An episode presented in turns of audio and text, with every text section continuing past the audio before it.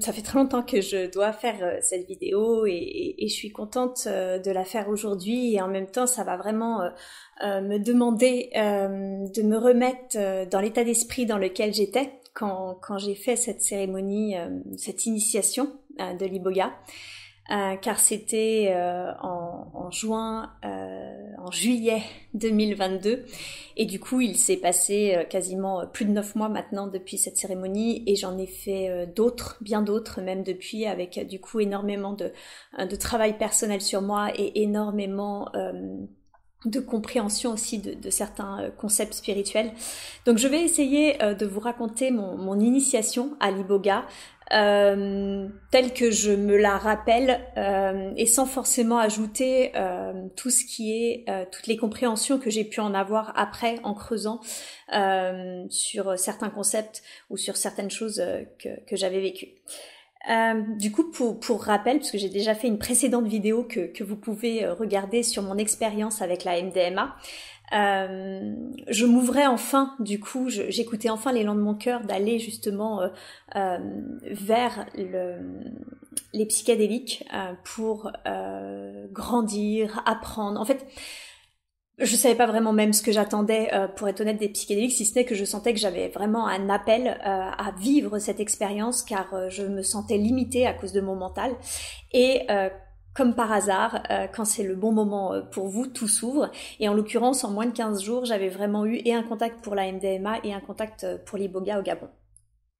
J'appréhendais un petit peu parce que finalement il y avait que trois semaines qui, qui, se passaient entre ces deux expériences qui étaient prévues et je me demandais euh, si ça allait être ok en termes d'intégration et au final euh, ça a été euh, très juste. je conseillerais pas forcément de, de, de n'attendre que trois semaines et en même temps pour ces expériences-là ça a été très très juste parce que la MDMA et comme je le raconte du coup dans la précédente vidéo m'a vraiment ouvert le cœur et m'a permis déjà de, de conscientiser pas mal de choses.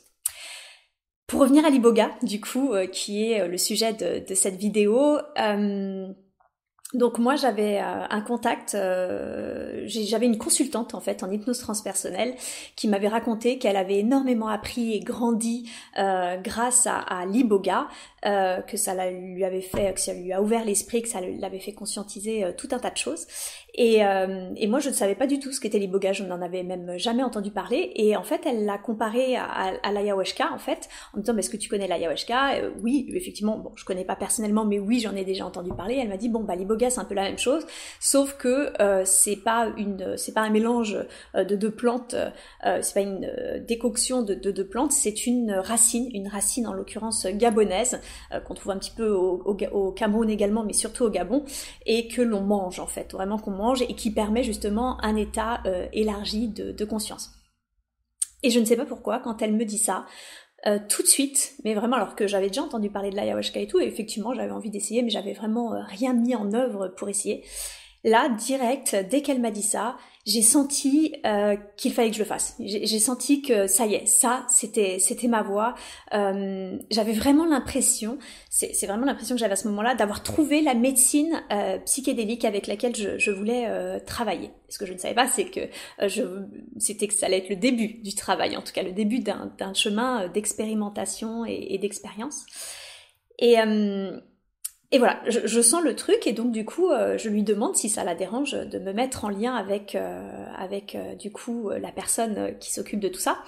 Et elle m'explique euh, du coup que bah, l'Iboga, c'est en Afrique, c'est au Gabon, et en fait euh, c'est une tribu, les Boutis, ce sont les Boutis qui, font ces initiations à l'Iboga, euh, mais qu'elle a un, référent français, un, un, ancien militaire français qui vit au Gabon depuis plus de 15 ans et qui peut être mon référent parce qu'il est complètement intégré à une, à une famille Bouti. Donc super, je me dis en plus, euh, voilà, j'ai quelqu'un euh, qui est quand même occidental euh, et qui peut répondre à mes, à mes premières questions ou, m'aider dans l'organisation de tout ça. C'est très important parce que dans mon histoire personnelle, il faut savoir que j'ai euh, euh, habité et, vécu et, travaillé en Afrique. Euh, j'avais un poste de dirigeante et ça n'a pas toujours été évident d'être, surtout que j'étais une jeune femme, j'avais 30 ans, j'avais un cadre de directrice générale.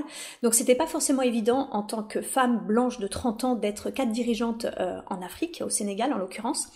Et que euh, euh, je, je, me rappelle quand même des fois la, la dureté un petit peu justement euh, de euh, de la vie euh, africaine par rapport au confort qu'on peut avoir en Occident. Et puis surtout aussi bah, forcément c'est ce choc des cultures. Parce que là vraiment on ne peut pas faire plus différent. C'est vraiment des cultures qui sont très très différentes et des fois qui ont pu m'interpeller. Parce que et il n'y a pas une raison de il y en a un qui a raison et il y en a un qui a tort. C'est juste qu'on a deux logiques extrêmement différentes c'est vrai que pour moi, ça me demandait vraiment euh, de retourner en Afrique, ça me demandait de, le faire, mais de le faire euh, en conscience. Voilà. Donc ça, euh, c'était déjà tout un travail de savoir est-ce que j'étais, est-ce que j'avais envie, est-ce que j'étais prête à retourner en Afrique, et surtout pour une initiation. D'autant plus que, l'autre chose qui était un peu difficile pour moi, c'est que cet homme, Philippe en l'occurrence, il s'appelait, et je vous expliquerai pourquoi je, parle de lui au passé. Euh, euh, Philippe euh, m'expliquait que l'iboga, c'était en gros, euh, lui, c'était un, un, très grand initié puisqu'il il avait fait énormément de séjours au Pérou, euh, mais également au Portugal pour pour travailler avec l'ayahuasca, travailler avec le tabac, etc.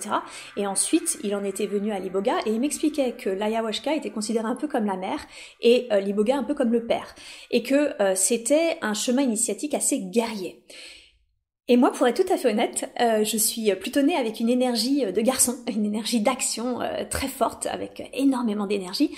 Et, et, ces dix dernières années ont été consacrées justement au fait de, de récupérer ma douceur, de récupérer ma grâce, euh, voilà, d'être, de, d'essayer d'apaiser cette, cette grosse énergie que j'ai d'action pour être plus dans l'accueil euh, et, et, et, plus ronde. Donc du coup, pour moi, c'était extrêmement euh, questionnant de me dire, tiens, comme de par hasard, je suis attirée par une, par un, psychédélique qui est considéré comme un chemin initiatique assez guerrier. Donc voilà, donc j'avais euh, l'Afrique, j'avais euh, en soi ce chemin un peu guerrier, et puis surtout, euh, c'est qu'est-ce qu'une initiation? Parce que moi, du coup, les psychédéliques, à part la MDMA qui est la médecine du cœur, donc quelque chose de quand même très doux, et, Dieu merci, ça s'est super bien passé, donc ça m'encourageait quand même, mais vraiment j'avais beaucoup d'interrogations pour tout ça, beaucoup de questions.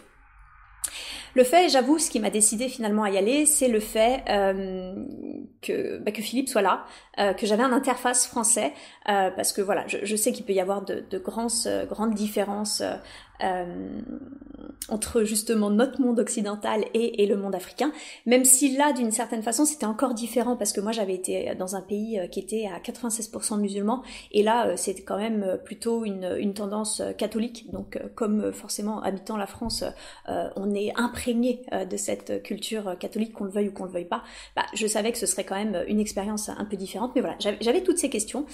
Euh, le fait que j'ai une interface française m'a beaucoup décidé. Il a été extrêmement patient euh, pour répondre à toutes mes questions. Il m'a parlé de lui, il m'a parlé de son histoire. Et en fait, c'est hyper important de, se renseigner aussi euh, sur tout ça. Euh, D'ailleurs, euh, je suis tombée, parce que du coup, je, lis énormément, et je suis tombée sur un livre, si vous vous intéressez à l'iboga, qui est vraiment excellent. Moi, je vais vous parler de mon expérience, je vais vous parler de mon ressenti, mais clairement, euh, si vous voulez vraiment les aspects culturels, originels, d'où ça vient, de quelle tribu, parce que ça se divise en, en, le bouti et, et à, des, à des branches, en fait. Alors moi, la branche dans laquelle j'étais m'a pas été spécifiée, mais de ce que j'ai lu, je pense que c'est ce qu'on appelle Fang. Je pense que ça se prononce comme ça, le, le bouti Fang. Donc le dernier, le plus moderne aussi. Euh, mais voilà, il y a plusieurs branches. Euh, il y a beaucoup de noms aussi qui sont donnés aux espaces dans lesquels on va en tant que en tant qu'initié. Donc si vous vous intéressez à tout ça, il y a un livre qui est passionnant parce que ça parle de son histoire également, mais il y a d'autres auteurs qui vont raconter justement plus l'origine, l'histoire, etc. C'est ça s'appelle Bois sacré euh, de Vincent Ravalec, Malandi et Agnès Péchelet, Péchelet, j'espère que je le prononce bien. Et voilà, Bois sacré, le livre Bois sacré de, Vincent Ravalec qui est absolument euh, formidable euh, pour justement appréhender ce qu'est l'iboga, d'accord? Et euh, voilà, donc n'hésitez pas, moi j'avais lu ce livre-là et du coup ça m'avait quand même vraiment beaucoup aidé. Euh, autre chose aussi qui m'avait quand même euh, euh, rassurée et qui, qui, a fini de, de me convaincre, c'est le fait que euh, la chamane, on, on, dira pas comme ça, on dira euh, ganga. Je, je, crois que c'est dans mes souvenirs, c'est comme ça qu'on appelle la personne qui initie l'autre. On va dire euh, ma maîtresse spirituelle, ma chamane, ma ganga, la personne qui m'initiait, qui s'appelle Chantal, mais qu'on appelle parce qu'on reçoit un nom d'initié quand on est initié au, au à l'iboga, au bouti. Son nom d'initié, c'est Mère Universelle. Et Mère Universelle avait été, il y avait eu un documentaire sur elle sur Canal Plus qui s'appelle, je crois, Vision chamanique, et elle apparaissait du coup dans Vision chamanique sur Canal. Bon, donc c'est vrai que le fait que Canal s'était intéressé à cette femme et à ses pratiques, que j'avais une interface française sur place, voilà, ça, ça a achevé de me convaincre et puis surtout j'avais envie, vraiment très envie euh, euh, d'écouter euh, l'élan de mon cœur.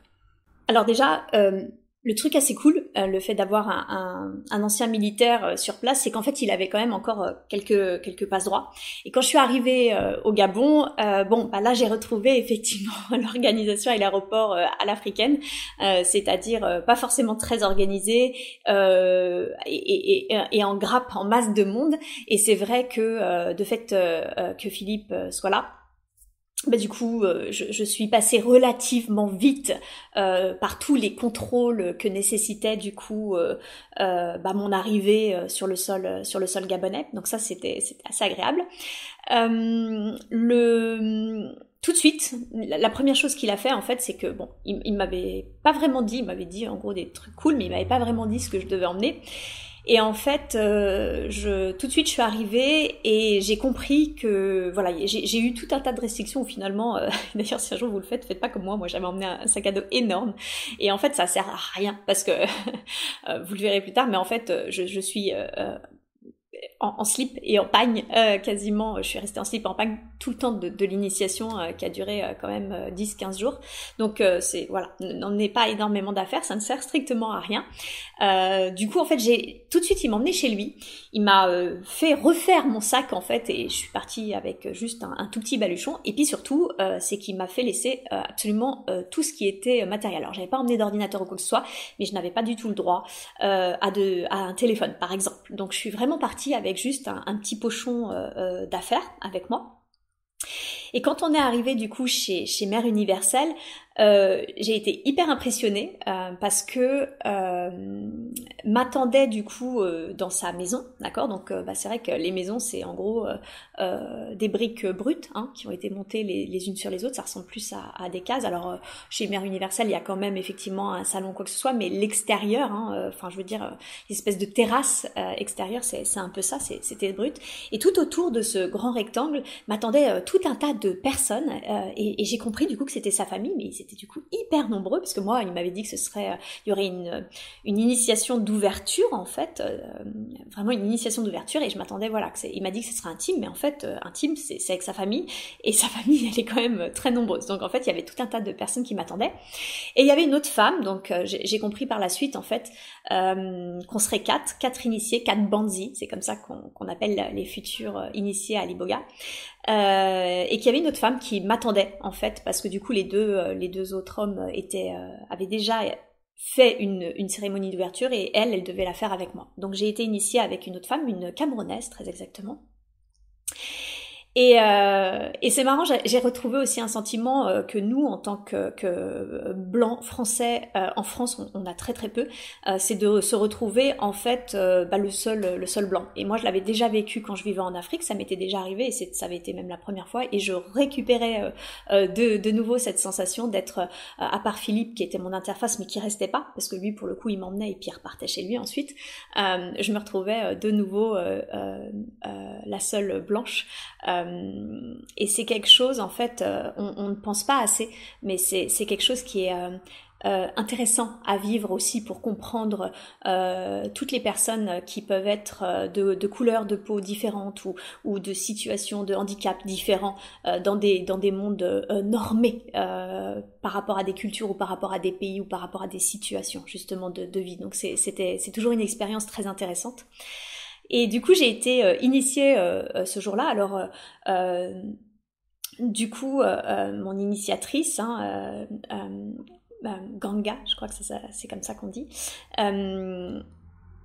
parlait clairement, elle a commencé à faire des incantations et elle parlait au monde subtil. Du coup, j'ai vraiment, j'ai pas compris ce qu'elle disait, mais j'ai compris qu'elle parlait au monde subtil.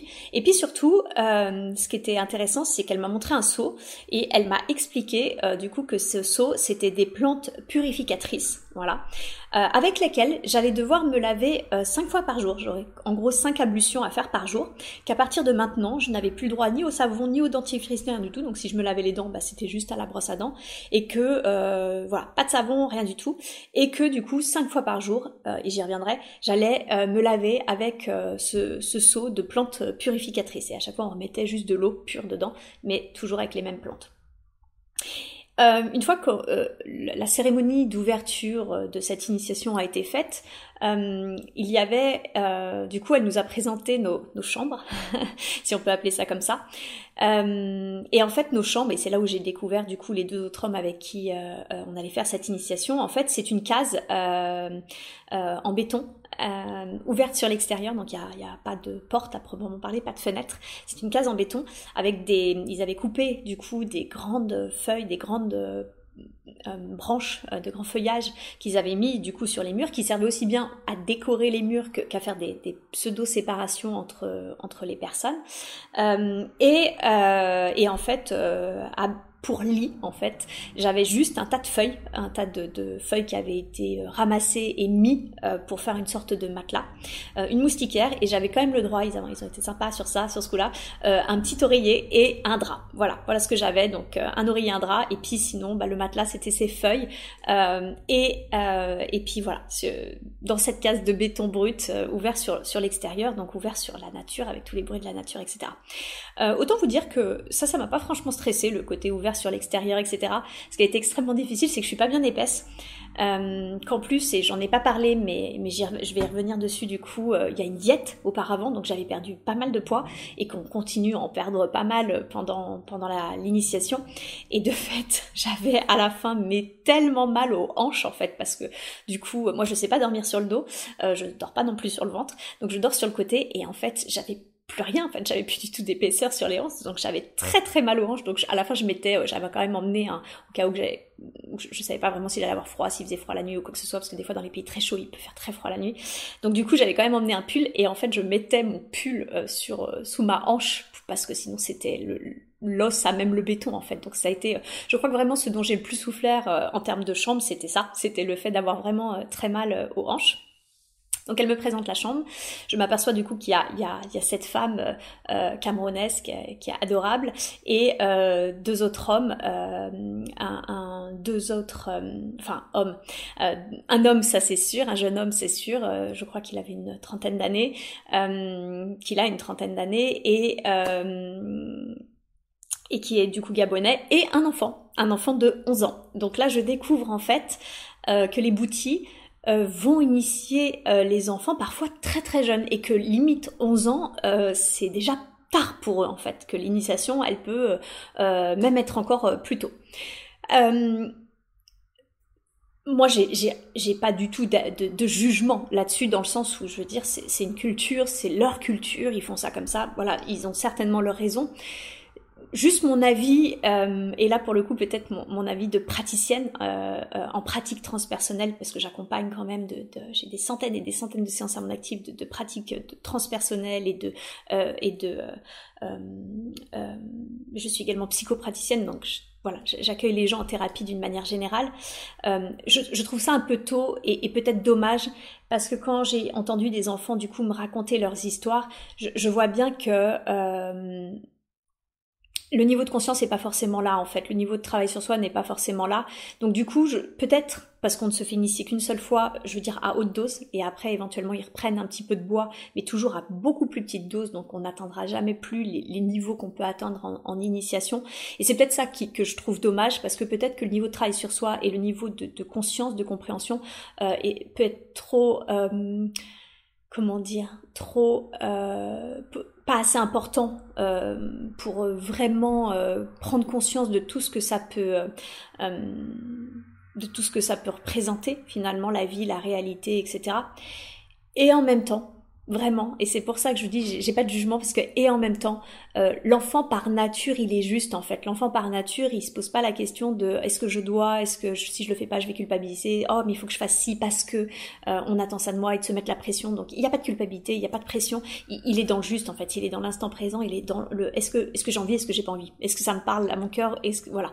Donc quand on est dans cet instant présent, quand on est dans le juste et qu'on reçoit ce genre d'initiation, qu'est-ce qui se passe aussi? Ben, Je ne sais pas. Voilà, je ne sais pas. Donc, je suis partagée. J'ai pas d'avis euh, tranché euh, sur la question. Mais force est de constater que euh, pour eux, 11 ans, c'était déjà potentiellement tard, qu'ils initiaient les enfants des fois bien plus tôt. Voilà. Et que j'ai vu effectivement des petits bouts prendre du bois. ils avaient quoi? Je sais pas, 2-3 ans, quelque chose comme ça. Enfin voilà, moi quand j'ai vu l'effet que ça m'a fait, j'ai quand même halluciné, faut, faut le dire. Euh, donc voilà, donc il me présente euh, ma chambre. Donc cette case euh, de béton brut avec ces, ces, tas de feuilles pour matelas.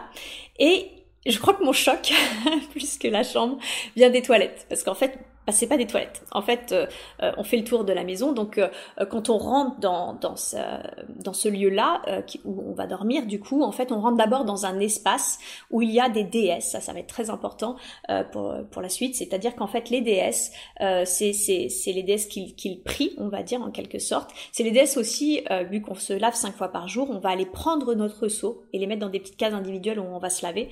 Et ensuite, le soir, à, la dernière purification, à la dernière ablution, on prend du coup euh, notre seau et on va le poser près des déesses pour la nuit, d'accord? Et voilà, donc il y a tout un tas de déesses et les déesses en fait, euh, certaines sont des harpes. Euh, L'harpe est un instrument de musique très important dans le dans le bouti. La musique, on y reviendra aussi, est, est très importante. Mais voilà, donc on, pose ça là. et puis du coup, elle me fait faire le tour du coup que je ferai bah, pour aller aux toilettes, mais également pour aller me laver, donc qui est derrière cette case en, en, béton. Et derrière, en fait, là, il y a un trou de 1 mètre sur 2 on va dire, euh, très grand, un très grand trou, euh, dans le sol, d'accord, avec deux planches de bois et avec un fond, bah, full d'excréments, hein, vraiment, c'est, vraiment euh, une bouillasse d'excréments. Et je comprends que du coup, là, ce sera mes toilettes. il faut savoir que on n'a pas le droit d'avoir les chaussures. En fait, dès l'instant, il y a deux choses qu'on ne fera plus dès l'instant que je suis arrivée là, c'est effectivement avoir un téléphone ou quoi que ce soit, mais c'est aussi euh, d'avoir des chaussures. Donc je suis pieds nus constamment et je n'ai pas le droit de croiser les jambes aussi. dès que je m'assois, je, dois avoir les, deux jambes euh, à plat. Et de fait, euh, j'imagine pour l'enracinement, en fait, vraiment pour être bien ancré au sol et, et à la terre, à notre chère terre-mère. Et euh, là, par contre, c'était ma seule exception. Là, ils auraient pu me dire quoi que ce soit. Euh, c'est clair et net que j'ai pris mes tongs à chaque fois que je suis allée dans ces toilettes. Euh, et heureusement, Dieu merci que j'ai vraiment une grosse capacité de résilience parce que ça, c'était vraiment hardcore. Vraiment le, côté la bouillasse d'excréments avec toutes les mouches, hein, parce que je vous passe les détails, mais il y a l'odeur, il y a les mouches, il y a, absolument tout. Ça, ça a été vraiment plus encore que la case qui me faisait vraiment mal aux, hanches. les toilettes, c'était à chaque fois une petite épreuve. Voilà. Voilà un petit peu euh, pour les présentations. Euh, euh, et pour revenir, parce que c'est ce que je, voulais faire et que j'ai oublié au tout début, bah oui, avant de commencer en fait la session, alors eux non. C'est-à-dire que, j'ai appris quand je suis arrivée sur place finalement que, les trois personnes avec lesquelles j'avais été initiée commençaient finalement leur descente alimentaire en même temps, enfin au moment de l'initiation, alors que moi en réalité Philippe ça faisait déjà 15 jours qu'il m'avait mis à la diète et c'est vraiment une diète en gros c'est des fruits et des légumes mais euh, pas de sauce, euh, pas gras, pas sucré, pas de d'alcool bien sûr, bon pas de viande, moi je mange pas de viande donc ça allait mais mais vraiment il y avait que, voilà des poissons maigres, pas de poissons gras, pas de viande, pas de pas d'alcool, pas de sucre industriel que des fruits, que des légumes, voilà pas de sauce rien du tout et également euh, pas de sexualité. Voilà, donc il y avait vraiment euh, toute, euh, toute cette notion de diète qui commençait. Et du coup, quand j'ai réalisé que, que moi j'avais quand même commencé en amont un petit peu ma diète, et donc du coup j'avais quand même déjà pas mal perdu de poids, il m'a expliqué qu'en fait il connaissait nos modes de vie, et il a pas tort, hein, franchement, forcément même moi en étant plutôt à tendance végétarienne ou pesco-végétarienne et en faisant quand même attention, forcément on vit et, on mange pas du tout de la même façon que non plus. Et, euh, et, du coup, il m'a dit voilà, je connais le monde occidental euh, et donc de fait, je préfère euh, que vous commenciez une diète avant parce qu'il y a plus à nettoyer en fait. Voilà. Donc voilà pour pour la diète et, et, je reviendrai après sur cette notion effectivement de descente alimentaire et de jeûne parce que c'est ça finit ça finit ainsi aussi. Alors le lendemain. Bah, le temps pour moi, qui suis quand même, comme je l'ai dit, dans une grosse énergie d'action et, et, toujours en train de faire quelque chose, euh, là pour moi c'est l'enfer. Le, temps se, traîne à la finie parce qu'en fait euh, on n'a absolument rien à faire, mais vraiment rien à faire. Euh, et encore le, truc cool, c'est qu'on est entre euh, donc ça veut dire qu'on est entre initiés et qu'on peut quand même parler mais c'est vrai que euh, pour moi le, le, le, temps, le temps se traîne et puis surtout je, je sais pas quelle heure il est quoi. Ce qui, ce qui clairement me donne l'heure et à peu près là où j'en suis, eh ben euh, c'est les purifications parce que comme je l'ai dit en fait euh, il y a cinq purifications par jour. Alors la première elle est à 6 heures en fait il y a une femme qui vient et qui sonne une cloche mais alors une cloche qui fait un bruit d'enfer. Euh, moi j'avais peur le premier jour de, de pas l'entendre mais c'est genre juste impossible tellement ça fait un refus d'enfer et à la fin d'ailleurs je crois que je me suis fait un ancrage à la cloche je, je pouvais pu euh, l'entendre tellement elle me cassait les oreilles. Et en fait, euh, voilà, elle sonne la cloche pour qu'on se réveille. Et là, donc un peu avant 6 heures, parce qu'on doit faire la purification à 6 heures, donc un peu avant 6 heures, elle, sonne la cloche. Et là, on se lève et en fait, on doit honorer les déesses. Je l'ai dit, c'est voilà, dans, leur, euh, c'est très important dans, dans, dans cette culture-là. Et du coup, à notre tour, on prend une cloche et on doit sonner trois fois la cloche, du coup, pour honorer les déesses.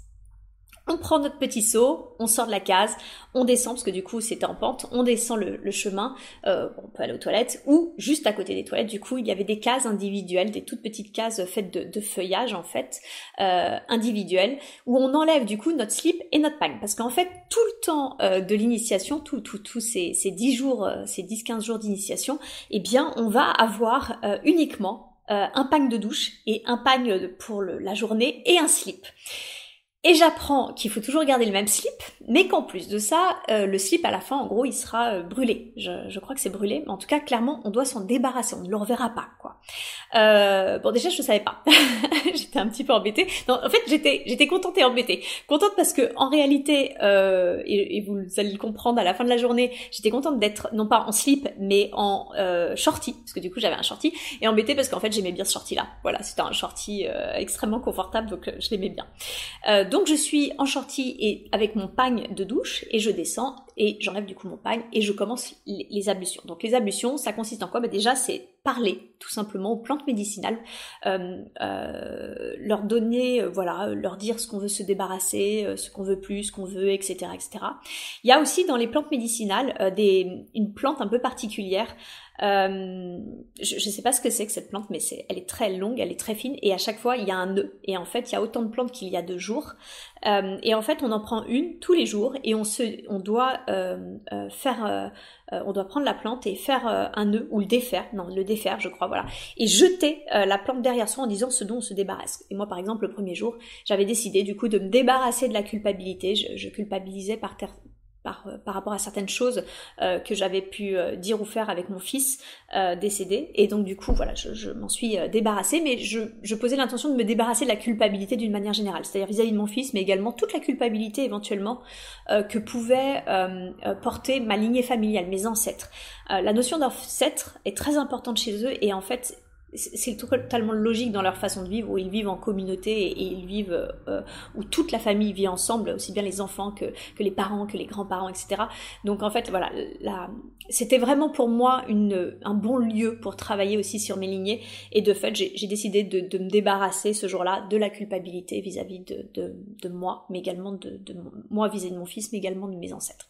Euh, donc on fait l'ablution. Euh, moi, le, les premiers jours, en fait, je, je me frottais euh, avec les plantes médicinales parce que bah j'avais pas de savon euh, et avec ça enfin voilà. Donc euh, moi je suis pas habituée. D'habitude j'ai du savon j'ai du comment ça s'appelle ma petite comment ça s'appelle ma petite éponge euh, ma petite éponge pour me frotter le corps en fait. Et, là j'avais rien donc euh, je me frottais avec les, plantes. Et en fait euh, plusieurs jours après je me suis un peu fait engueuler bah, parce que tout simplement il n'y avait pas plus assez de plantes et, c'était pas c'était pas juste. Fallait qu'elle leur mette alors que normalement ça doit complètement imprégner l'eau.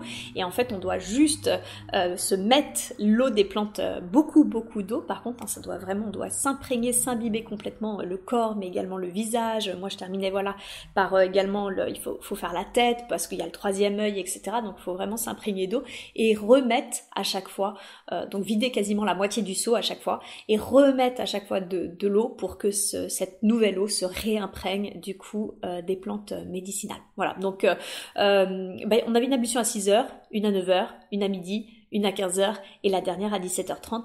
Et concrètement, euh, c'est ce qui rythmait nos journées, c'est comme ça qu'on savait euh, euh, quelle heure il était. Mais d'une manière générale, c'est vrai que c'est pas évident parce que bah en fait, il y a beaucoup d'ennuis. Et, et, voilà, on parle un petit peu. Heureusement, j'avais justement un des un des, des initiés euh, qui était euh, voilà qui avait une trentaine d'années qui était prof qui était également producteur et du coup qui euh, vraiment euh, était un vrai un vrai sens de la curiosité. Donc du coup il voulait savoir quelles étaient nos intentions comment on en était venu justement à faire ça. Et, et c'était c'était intéressant mais d'une manière générale euh, je, me souviens que le temps était vraiment long et, et qu'à la fin les, les ablutions on en avait ras le bol quoi surtout les cloches le réveil à 6 heures du matin on, en avait vraiment ras-le-bol. Euh, la dernière ablution, comme j'ai dit, donc le seau, on le descend, et puis la dernière ablution, on doit remonter le seau et le remettre près des déesses, et puis m'attendait une autre surprise euh, euh, le premier jour, puisque du coup je ne le savais pas. C'est que là j'arrive du coup en pagne, avec mon pagne mouillé de, douche, hein, et je suis en culotte, comme j'ai dit en dessous. Et et euh, les femmes, enfin d'ailleurs pas que les femmes, je vois une communauté euh, assise euh, tout autour d'un grand feu. Donc il y a une grosse marmite sur le feu et toute la communauté s'est réunie dans notre espace et, et s'assoit et il y a un tronc d'arbre. Et elle nous, la, la Ganga, hein, notre initiatrice, Mère Céleste, me demande euh, du coup d'enlever mon pagne euh, pour euh, pour faire, c'est une sorte, c'est une autre sorte de purification, mais c'est une purification à l'eau brûlante en fait. C'est-à-dire que la marmite, il y avait de l'eau brûlante qui avait chauffé pendant deux heures avec des plantes médicinales encore dedans. Et en fait, l'idée, c'est de s'asseoir sur ce tronc. Ils prennent une espèce de, plumeau, de, de tige, hein, c'est des brindilles qu'ils ont fait en plumeau, et ils, ils trempent ça donc dans l'eau brûlante, d'accord? Et pour pas qu'on soit non plus ébouillanté, en fait, il, claque ce plumeau-là contre une espèce d'ardoise, et du coup, en fait, on a juste des projections, mais des projections quand même euh, d'eau brûlante, donc ça fait un peu comme des petites aiguilles. Et du coup, pour pas être brûlé, et puis parce que ça brûle, bah en fait, on tourne autour du tronc, en fait, on est assis, et puis on se protège le visage, et puis on tourne comme ça, euh, vraiment euh, tout le long, tout le long du tronc. Donc déjà en soi, euh, c'est pas funky de se faire de se faire brûler, mais euh, mais en plus, euh, moi ce qui me gênait forcément en tant que, que femme occidentale devant un parterre d'hommes et de femmes, bah, c'est d'être à moitié nue du coup devant devant la tribu et, euh, et du coup, face à ma gêne, du coup, je, quand elle me demande d'enlever le pack, je lui dis mais, mais je vais être nue en fait. Et elle me regarde un peu interpellée, elle me fait bah tu t'as pas de culotte Et je fais bah si, mais mais euh, mais je, je ma, poitrine va être nue. Et là, en fait, euh, du coup, mère mère universelle prend son sein, euh, le sort et me dit en me regardant en Afrique, le sein sert à allaiter en fait. Bon, bah, qu'est-ce que vous voulez répondre à ça? Pas grand-chose en fait. Donc du coup, bon, bah, j'ai enlevé le me pagne et un peu gênée, euh, je me suis euh, prêtée euh, au, jeu en fait de m'asseoir sur le tronc et, et, et, de tourner pour me protéger de, des projections brûlantes. Une fois que c'est fait, donc c'est euh, euh, 3 fois 20, hein, 3 fois 20 euh, comme ça, euh, projection. Et une fois que c'est fait, euh, on est du coup, les femmes nous récupèrent, nous assoient près du feu et en fait nous, enduisent, nous enduisent d'argile partout, de la tête aux pieds, on est complètement enduit d'argile. Et une fois que l'argile a séché avec le feu, elle nous frotte en fait, elle nous frotte l'ensemble l'ensemble du corps, donc encore j'imagine un, moyen de purifier. Et on doit garder ça, c'est-à-dire que de toute façon, comme je l'ai dit, hein, on n'a pas de douche rien à part euh, euh, les, temps de purification, donc on doit garder ça euh, toute la nuit. Euh, on a le dernier repas, donc là il est 17h30, hein, le dernier repas était à 15h, donc euh, vraiment on est en, descente alimentaire. On avait mangé un peu de fruits et une infusion le matin, on avait mangé un peu de riz et un peu de poisson à 15h, et puis là on avait, juste, on juste eu le droit à une infusion. Et ensuite ils nous ont demandé de nous coucher vers 21h pour commencer justement à méditer, bah, tout simplement sur nos intentions, sur les raisons pour lesquelles on, on est là. quoi. Donc voilà, donc voilà à peu près euh, comment euh, s'était passée cette journée euh, entre ennui et tout. Alors le premier jour encore moi c'était sympa parce que du coup quand ils m'ont vu, j'avais certes un pagne et, ma culotte, mais j'avais gardé mes bijoux et surtout bah, mes cheveux. Et du coup Mère Universelle m'a demandé, m'a appelé, m'a demandé bah, tout simplement d'enlever tous mes bijoux. J'ai dû enlever tous mes bijoux et m'a demandé d'être tressée. Donc elle a demandé aux femmes de, me tresser à l'africaine. Donc c'était, j'avais pas de miroir, je ne sais pas à quoi je ressemblais, mais du coup j'avais vraiment, euh, euh, je, sentais que d'une certaine façon il y avait aussi un, travail sur la perte d'identité, c'est-à-dire euh, voilà, de, vraiment commencer à rentrer, à m'imprégner dans l'initiation, dans le bouti, dans cette culture-là, voilà, dans ce qui, dans ce qui était en train de se, de se jouer là. Donc c'était, c'était assez intéressant. Alors, chaque matin, faut savoir que on doit le groupe à chaque fois, enfin notre notre groupe d'initiés, les bandits, mais également bah, du coup euh, mère universelle et, et, certains membres de la tribu euh, vraiment euh, très proches, de la famille vraiment très proche, on se réunit, on doit raconter nos rêves parce que forcément, comme il y a une descente alimentaire, qu'on se fait des ablutions avec les plantes médicinales et qu'on est beaucoup dans les intentions, hein, dans les méditations, dans, dans réfléchir à nos intentions, à ce qu'on veut, ce qu'on veut plus, etc. Pourquoi on fait ça bah, Les rêves sont intéressants à à aller explorer. Et chaque matin, du coup, on doit euh, parler euh, de nos rêves. Alors, euh, pour être tout à fait honnête, mais ça c'est parce que je suis thérapeute, c'est pas du tout de la thérapie à, à l'occidental. Là, pour le coup, moi personnellement, en tant que praticienne, j'ai pas trouvé du coup que les, les réponses à, à, ce que j'ai pu raconter étaient pertinents ou m'ont beaucoup aidé à avancer. Ce qui est intéressant en fait au final, parce que je me rends compte qu'on a des cultures très différentes et qu'ils n'ont pas forcément besoin de, de, mettre des mots, de poser des mots euh, derrière ce qu'on dit, c'est l'écoute en fait. C'est ce qui est assez intéressant, c'est vraiment euh, euh, il y a une vraie, il, y a, il, y a, une écoute, mais en fait juste déjà il y a un temps de partage, c'est-à-dire qu'on prend le temps de raconter tout ça. Donc donc voilà, donc ça en soi, j'ai trouvé ça assez intéressant. Euh, en l'occurrence, moi, pour ma première ablution, euh, du coup, euh, ce deuxième jour, il y avait vraiment cette notion intéressante où, de couple, en fait, depuis ma première session avec la MDMA, j'avais vraiment l'impression d'être en train de nettoyer toutes, toutes mes relations de couple euh, dans cette vie. Et j'avais fait un rêve du coup qui était en lien avec, euh, avec le couple. Et je crois que c'est ce que vraiment c'est ce que j'ai demandé à libérer au cours de ma première ablution avec ce petit nœud là qu'on défait et, qu'on jette derrière soi. Euh, j'ai demandé à libérer en fait toutes les fois où j'ai pu blesser le cœur d'un homme ou où j'ai été moi-même blessée dans cette vie, dans d'autres ou dans ma lignée familiale. Encore une fois, voilà. Donc j'en ai, profité pour, pour libérer tout ça. Et puis m'attendait une surprise de taille euh, ce matin-là parce que du coup, au lieu d'un petit déjeuner, qui est déjà, euh, on mangeait pas beaucoup, hein, on avait mangé juste un peu de fruits euh, la veille et, un peu de riz, et un peu de poisson à 15 heures, pas de petit déjeuner, mais un géant vert, un géant vert, donc c'était une tisane. Euh, le géant vert, c'est comme ça qu'il l'appelle, hein, c'est une plante qui est en fait naturellement antibiotique et laxatif. Waouh donc déjà, euh, c'est la quantité astronomique de la tisane, c'est pas un mug en fait, c'est genre je crois qu'il y a une bouteille euh, entière à, enfin pas entière, mais je crois bien une demi-bouteille à, boire de, cette tisane, et en fait ça a un goût atroce, mais vraiment c'est atroce.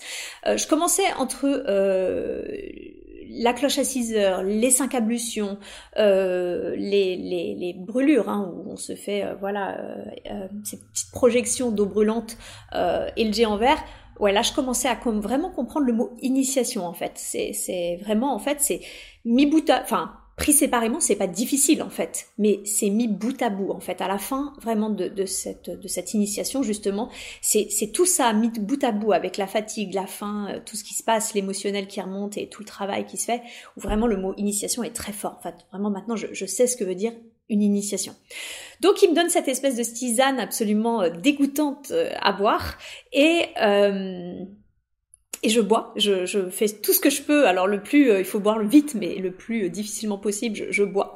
Et là, ça m'a raclé le ventre. Je, je peux même pas dire le nombre de fois où je suis allée dans ces toilettes, ces espèces de trous là avec les deux planches, mais ça m'a littéralement raclé le ventre euh, ouais, ça a été euh, vraiment compliqué. Ils nous ont quand même donné un petit peu de, de, de bananes euh, et de poissons, etc. Euh, le soir, enfin le soir, vers 15h. mais c'était vraiment toute la journée, j'avais pas faim, j'avais juste mal au ventre en fait. J'avais mal au ventre et, et j'étais assez frustrée parce que franchement je me sentais en, en bonne forme et, et, et ce truc, j'avais l'impression d'aller bien et qu'il m'avait donné un truc qui faisait que j'allais mal en fait et que ça me, que ça me raclait vraiment. Et là, du coup, euh, j'ai commencé vraiment à appréhender parce que euh, j'ai cru comprendre, du coup, qu'il y avait une journée de purge entière euh, qui, qui, qui, était pire que, ce que, que cette légère infusion. En gros, ça c'était le début et que c'était gentil, mais qu'il allait avoir vraiment une journée de purge avant justement l'initiation à venir.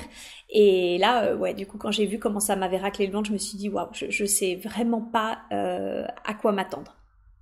Alors un truc aussi, du coup, le, soir après la dernière purification, qui était intéressante, euh, c'est qu'ils nous ont demandé de choisir un père et une mère spirituelle. C'est-à-dire que euh, on avait Ganga, notre initiatrice, mère, universelle, et en même temps, euh, on devait choisir du coup un, père et une mère universelle qui allait, qui nous aider justement tout au long de, cette initiation.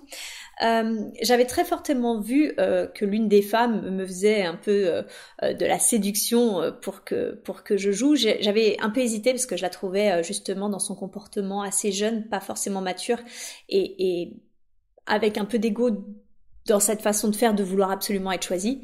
Euh, voilà. Et en même temps, voilà, je, sentais que ça lui faisait euh, tellement plaisir que, que voilà, je l'ai, je l'ai choisi et j'ai vu que ça lui avait vraiment fait plaisir. Je l'ai, je l'ai pas regretté parce que euh, euh elle pouvait être dure, mais comme peuvent l'être un peu les Africains, parce qu'en fait, ils n'ont pas des vies faciles. Donc en fait, souvent, ils peuvent être un petit peu durs. Et en même temps, je l'ai toujours senti extrêmement soucieuse, enfin je veux dire sans vraiment le montrer, je l'ai toujours senti quand même euh, soucieuse et présente euh, à ce que à, à, son rôle et, et, au fait que ça se passe bien. Et euh, par ailleurs, euh, j'ai choisi un homme euh, qui avait le sourire et la parole très rare, et en même temps que je sentais jeune et solide, vraiment solide. Et je m'étais dit que ça pouvait être un bon complément et, éventuellement compenser la jeunesse et l'ego de, de, la jeune femme. Et, et avec recul, je, je, suis vraiment très heureuse, très contente parce que ils ont été absolument formidables. je me suis vraiment soutenue, enfin sentie soutenue pendant euh, l'initiation par cette jeune femme et, et durant euh, la prise euh, de, de, de l'iboga par ce par ce jeune homme en fait. Donc ça a été un très bon choix. Mais voilà, très intéressant de choisir un père et une mère spirituelle pour nous aider durant cette initiation. Et puis aussi, du coup, cette mère spirituelle, mais également euh, les autres jeunes femmes, euh, ont décidé euh, de, de m'apprendre à danser parce que le soir, on avait, non, le lendemain, pardon, on avait une, une veillée. On, on a régulièrement des veillées. les veillées sont assez impressionnantes parce que souvent, ils prennent eux un peu d'iboga. Il faut savoir que l'iboga empêche de dormir en fait on ne dort pas quand on prend de l'iboga et du coup elles peuvent durer toute la nuit en fait donc c'est assez impressionnant et, euh, et, en fait, la veillée, donc c'était la veillée du feu, c'était la cérémonie du feu. Et, euh, et, il fallait que je danse. Enfin, il allait falloir que je danse, mais une danse bien spécifique. Hein. C'était pas une danse comme comme je le fais en France en bougeant mon corps, quoi. Non, non, c'était une danse, euh, une de leurs danses à eux. Et c'est pas facile en fait, parce que c'est vraiment un rythme euh, et un tempo très particulier, un mouvement du corps euh, qui n'est pas du tout euh, le nôtre en tant que en tant que femme occidentale, qui n'est pas du tout le mien, qui n'a jamais été le mien. Mais mais voilà, j'ai vraiment joué le jeu et essayé de faire du mieux que que je pouvait et, ça les a bien fait rire. En tout cas, on a on a bien rigolé euh, avec cette histoire de danse euh, et d'une manière générale, en fait, on, rigole assez bien parce que euh, bah, c'est vrai que nous entre entre entre banzi, entre initiés, on est voilà, on est tout le temps ensemble, donc donc on rigole, ils me font rire, on est nos différences culturelles nous, nous font rire. Et puis moi, je les fais rire euh, euh, quand je leur dis que je vais finir par ressembler euh, avec ma petite peau de blanche et mes projections de dos brûlante à un petit poulet, un petit poulet cramé en fait quoi. Donc donc voilà. Donc non, c'est c'est c'est long, c'est clairement long. c'était c'était long et en même temps intéressant, très sympa. Yo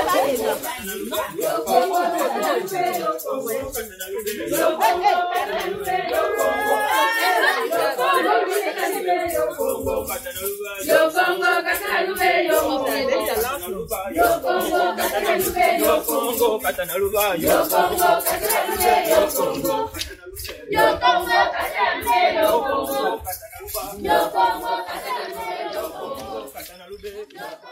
Alors, euh, bah, j'avais très hâte, hein, forcément, euh, au fil des jours passants et de, tout ce qu'on vit de cette initiation, euh, j'avais hâte d'essayer. Euh, faut savoir, alors je ne sais pas du tout si ça se passe euh, pareil dans toutes les tribus euh, ou dans toutes les, branches bouties, euh, mais en l'occurrence dans celle où j'étais, en fait, ça se passe en trois fois. Donc effectivement, il y a un début de purge, euh, puis ensuite il y a une première prise de bois, de bois sec, et ensuite parce que l'iboga, on va y revenir, c'est du bois, c'est de la racine, et ensuite il y a une deuxième prise de bois avec, mais cette fois-ci c'est trois poignées, non pas une mais trois. Et ensuite le dernier jour, mais après avoir fait une grosse purge, il y a le comment s'appelle l'initiation à proprement parler où là on prend du bois frais, donc de la racine fraîche, et on prend du coup à saturation. On, mange le bois, on mange littéralement le bois à saturation. Euh, donc l'iboga, déjà effectivement, euh, c'est vrai que j'en ai pas parlé, mais c'est de la racine. C'est l'iboga, c'est un, arbre, et en fait, ce qu'on mange euh, pour le coup dans cet arbre, bah, c'est pas ses feuilles, c'est sa racine. En fait, on va déterrer la racine de l'iboga et elle se consomme de deux façons, soit sec, c'est-à-dire qu'on prend la racine, on la fait sécher et on la râpe et donc dans ce cas-là, on dit qu'on mange du bois sec, c'est comme de la sciure de bois, ça ressemble d'ailleurs à de la sciure de bois concrètement. Ou soit on la mange frais, c'est-à-dire qu'elle vient d'être déterrée, elle est nettoyée, donc ça fait, euh, bah, c'est de la racine, hein, donc ça fait des petites, des petites racines euh, qu'on essaye de compacter en croquettes, mais bon, c'est de la racine, hein, donc ça bouge un peu, enfin ça bouge. Euh, c'est pas compact quoi, d'accord, mais on essaye d'en faire des petites croquettes et il faut l'avaler à la, à la fin à saturation. Donc j'avais un peu hâte, euh, j'avais lu, comme je l'ai dit avant euh, sur le sur le sujet, et j'avais lu que c'était atroce. j'avais vraiment lu que le goût était euh, vraiment pas bon, etc. c'est encore pire que tout ce que j'ai lu. je ne sais pas comment le dire autrement. C'est la chose la plus horrible que j'ai jamais avalée. Non, vraiment, sincèrement. Enfin, je, reviendrai souvent là-dessus, mais les psychédéliques ne sont pas des drogues. La définition de la drogue, c'est d'être addict à, la substance et surtout que cette substance euh, à laquelle il y a une addiction, euh, euh, elle dégrade mentalement, physiquement ou émotionnellement. ce qui n'est pas le cas des psychédéliques, parce que au contraire, généralement, on travaille sur soi, on va mieux, on a des compréhensions spirituelles, etc. Mais en plus, de toute façon, et en l'occurrence l'iboga, l'ayahuasca, etc. J'imagine, je ne connais pas l'ayahuasca encore. Euh, j'espère un jour avoir le plaisir d'essayer, mais voilà, c'est pas un objectif non plus en soi. Mais là, pour l'instant, en tout cas, l'iboga, ce qui est sûr, c'est qu'on peut pas être addict à ça.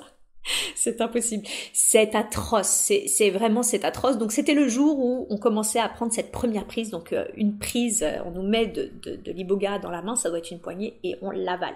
Bah, essayez juste de vous imaginer que vous mettez euh, de la sciure de bois dans votre main et que vous l'avalez avec un grand verre d'eau. C'est bah, simple, c'est atroce.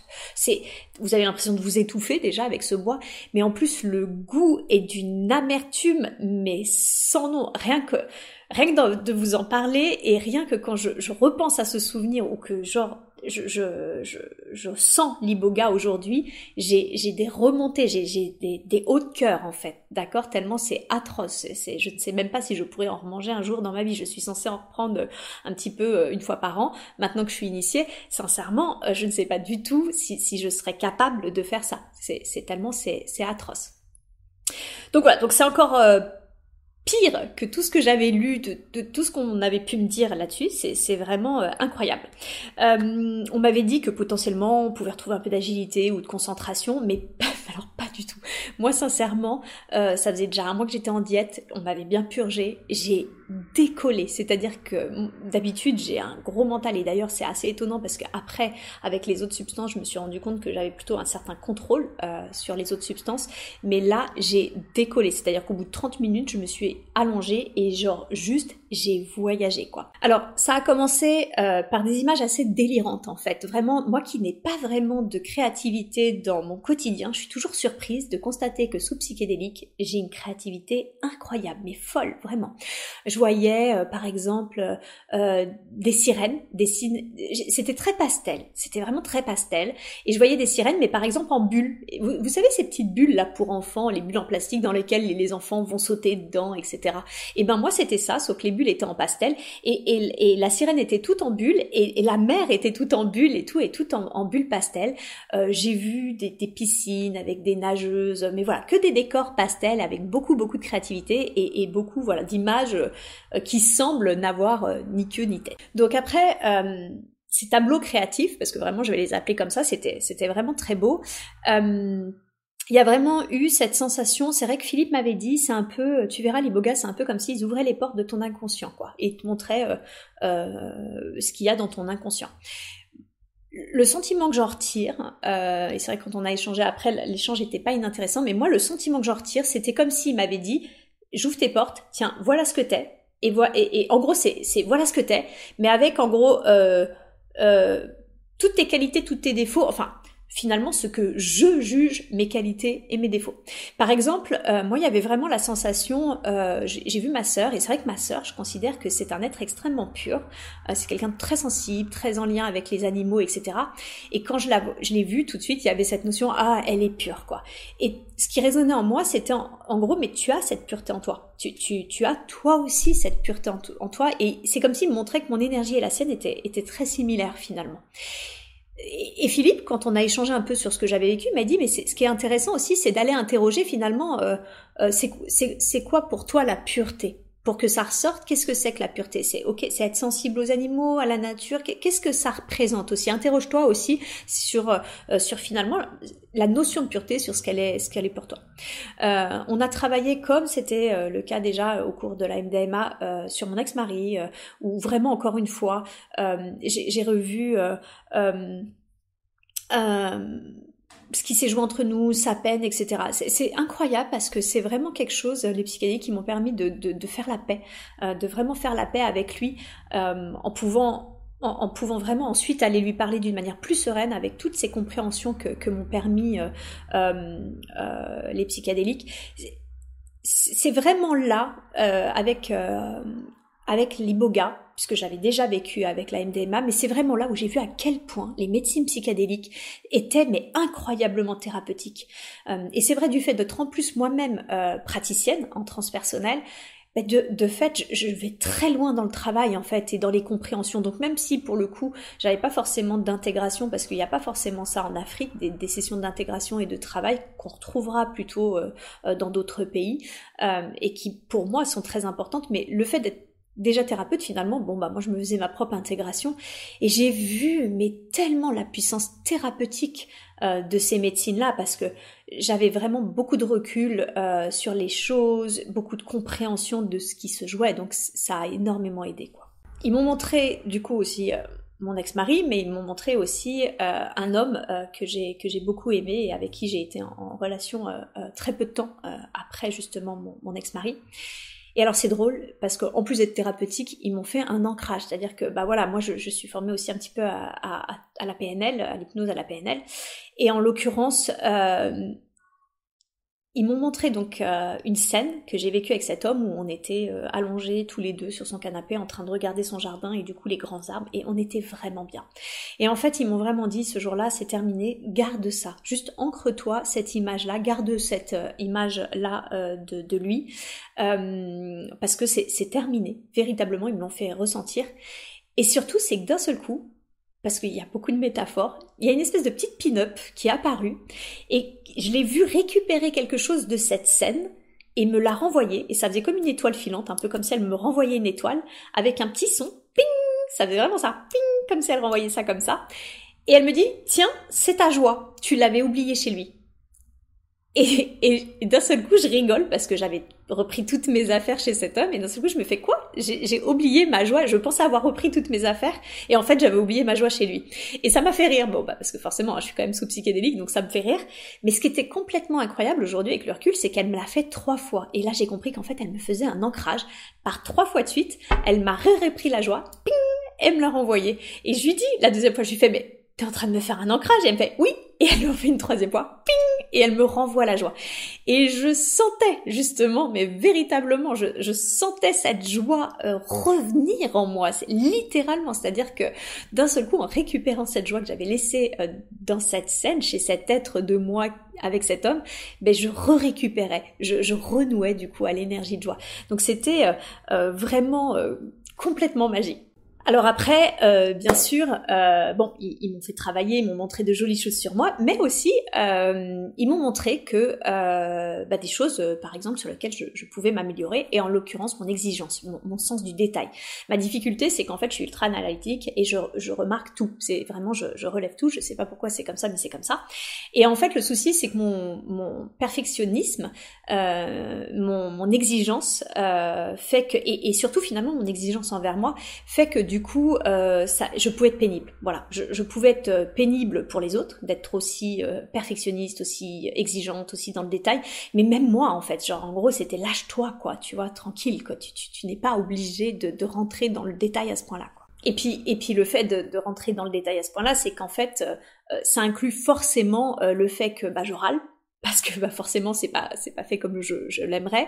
Et puis deux donc j'ai beaucoup d'attentes je râle. Et puis surtout bah beaucoup de jugement parce que de fait que c'est pas comme je le souhaite ça m'amenait euh, du jugement sur les autres sur moi-même. Donc voilà. Donc là ils vraiment ils, ils, m'ont montré qu'il fallait que, que, je lâche un petit peu ce, ce sens du détail, ce sens de, de la perfection, et d'être plus dans l'accueil euh, de, de, ce qui pouvait être fait et, et, fait différemment en fait. Voilà.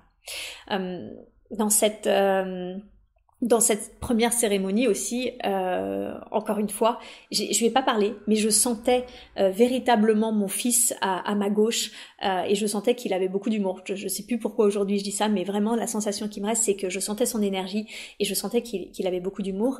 Je me souviens aussi, euh, au cours de cette première cérémonie, avoir suivi une lumière blanche. Euh, que je, je, lis avec, je ne sais pourquoi, l'énergie christique, mais en tout cas une lumière blanche, et que j'ai vu les plans supérieurs. Enfin, encore une fois, hein, c'est, je mets en mots euh, des impressions, parce qu'en fait, moi, j'ai des images et j'ai des sensations, et je, je suis obligée de les traduire en mots par ressenti en fait. Donc c'est, peut-être pas du tout juste et c'est clairement du coup une interprétation, mais c'est les sensations que j'avais à ce moment-là. Et, du coup, en suivant cette lumière blanche, je suis arrivée sur un plan euh, euh, très blanc, un peu rosé, très lumineux, très serein, vraiment euh, très serein. Et j'ai eu la sensation du coup que c'était ce qu'on appelait les plans supérieurs. Bon, le problème avec euh, l'iboga, c'est que euh, tout ce que l'on avale, eh ben, on le vomit. Voilà, tout simplement, parce que ça purge. C'est, c'est le bois, on ne peut pas le garder dans le ventre. Donc en fait, tout ce que vous allez avaler, vous allez le vomir, mais pas qu'un peu. C'est, on a avalé une euh, gorgée et on vomit. je sais pas, j'ai dû vomir trois ou quatre fois. Donc voilà. Donc c'est sûr qu'il faut pas être phobique du fait de, de, vomir, mais voilà, tout ce que vous l'avalez, vous le vomissez. donc ça a été, ça a été un peu sport.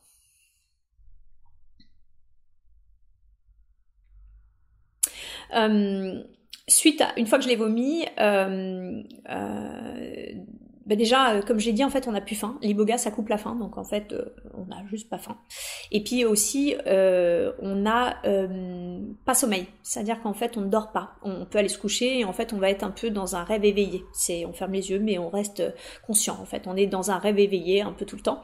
Et ce qui est resté, ce qui était très étonnant, c'est qu'il y avait des, des, traînées lumineuses. Déjà, j'ai l'impression que ça tanguait un peu après, mais en fait, quand la, quand, quand, quand par exemple, je euh, je bougeais mon bras, déjà je voyais des traînées lumineuses, mais quand je bougeais mon bras, j'avais littéralement l'impression de voir euh, deux, trois corps, comme si je voyais des corps subtils. Je sais pas du tout si c'était des corps subtils, mais c'était comme si je, voyais en bougeant mon bras deux, trois corps euh, subtils autour de, mes mains, par exemple. Je voyais ma main trois, quatre fois, quoi, voilà. Et, avec la traînée du coup de, ma main, quoi, qui se déplaçait. Donc ça, c'était assez rigolo. Dans le travail aussi que j'ai fait ce, ce jour-là, euh, j'ai ils m'ont montré en fait, c'est marrant parce qu'ils m'ont montré que j'avais un peu la même énergie que ma sœur, euh, alors que je la voyais très pure et tout. Ils ont essayé de me faire comprendre que j'avais cette notion de pureté en moi.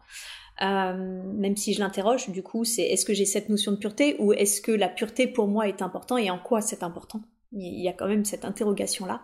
Euh, et en même temps, euh, ils m'ont montré aussi l'aide qu'est ma maman, en me disant que là, à l'inverse, euh, je n'étais pas ma maman et qu'il fallait que j'arrête de m'identifier à elle.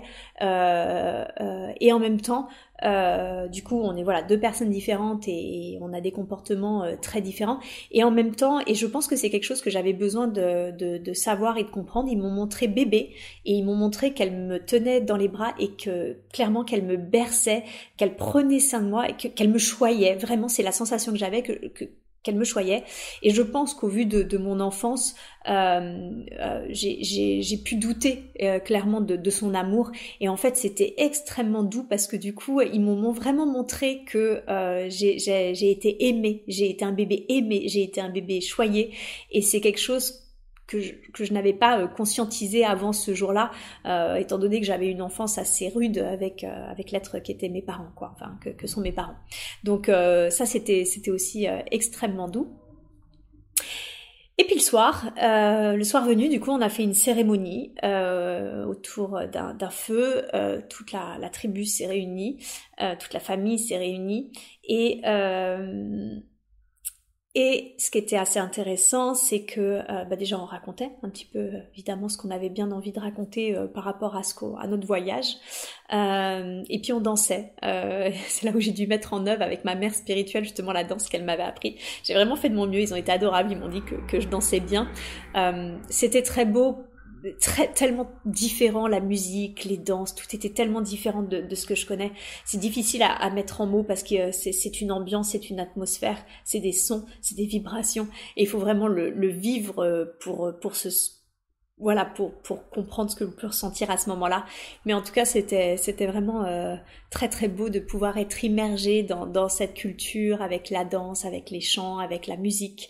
Euh, après et surtout après la cérémonie parce que on est forcément là dans un autre état d'esprit. Là forcément on, on, est fatigué en même temps on a fait un, un voyage extraordinaire euh, très initiatique. Donc c'était c'était vraiment intéressant alors là, euh, le lendemain, euh, vraiment, je crois que c'est le jour où j'ai compris vraiment ce qu'était un rite initiatique et que vraiment toute la force euh, du terme rite initiatique.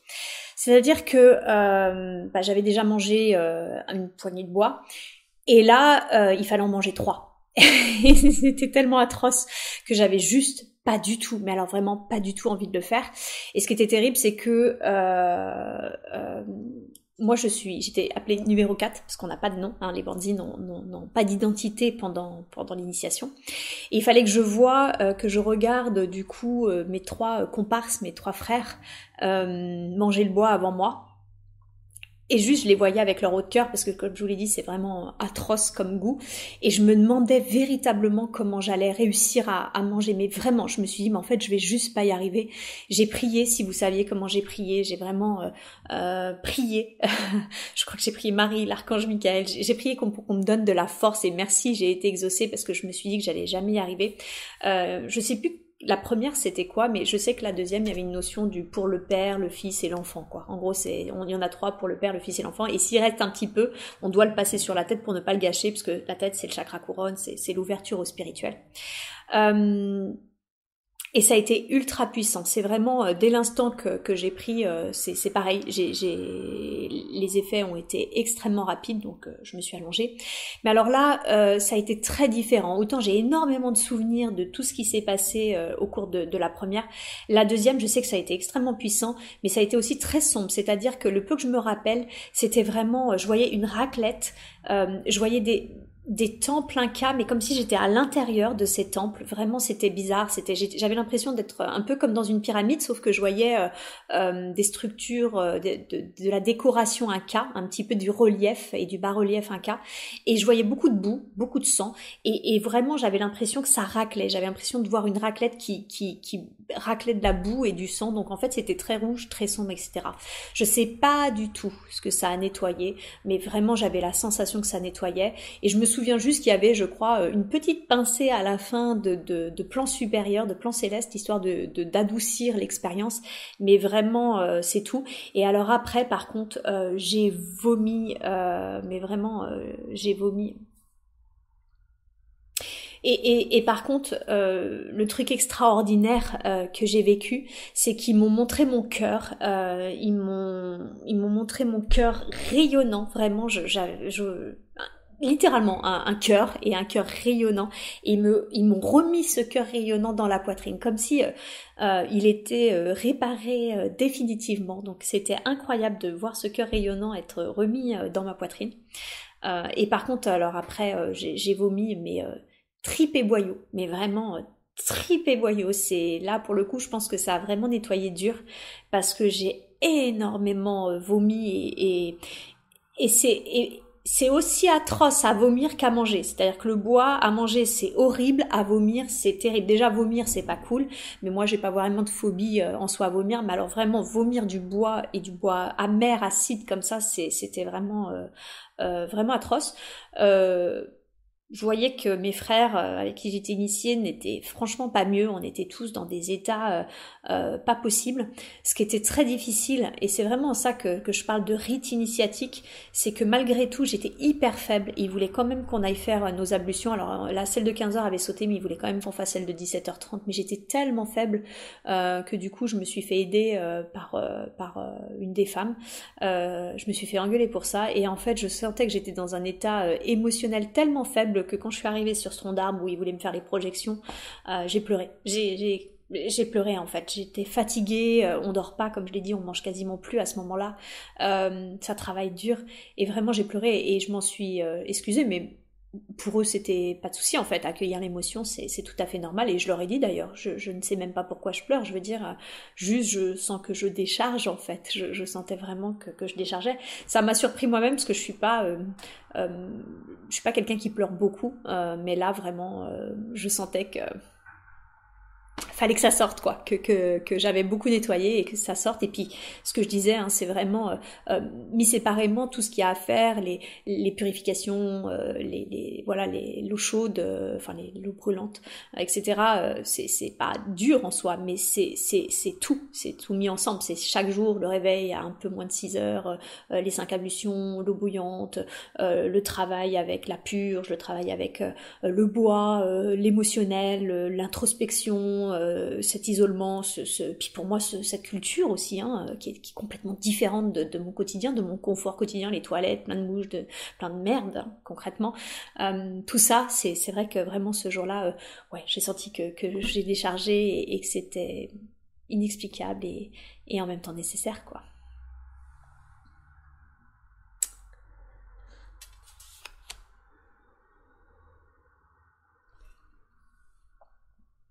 Ce qui était beau quand même dans, tout ça, c'est que euh, peut-être ça nettoyait dur, ça déchargeait, etc. Mais euh, je reconnectais aussi avec mon corps, euh, ce petit corps que après justement cette ablution, enfin cette, cette purification à l'eau brûlante, ils m'ont pas mis de l'argile, ils m'ont mis du talc. C'était l'horreur, j'en avais partout, c'était atroce.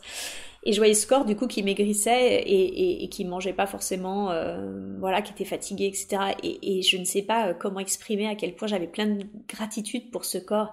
Et encore, euh, j'en parlerai dans une prochaine expérience que j'ai fait une, j'ai fait une cérémonie au, au 2CB et j'ai reconnecté mon corps. Je, vous ferai une vidéo sur ça aussi.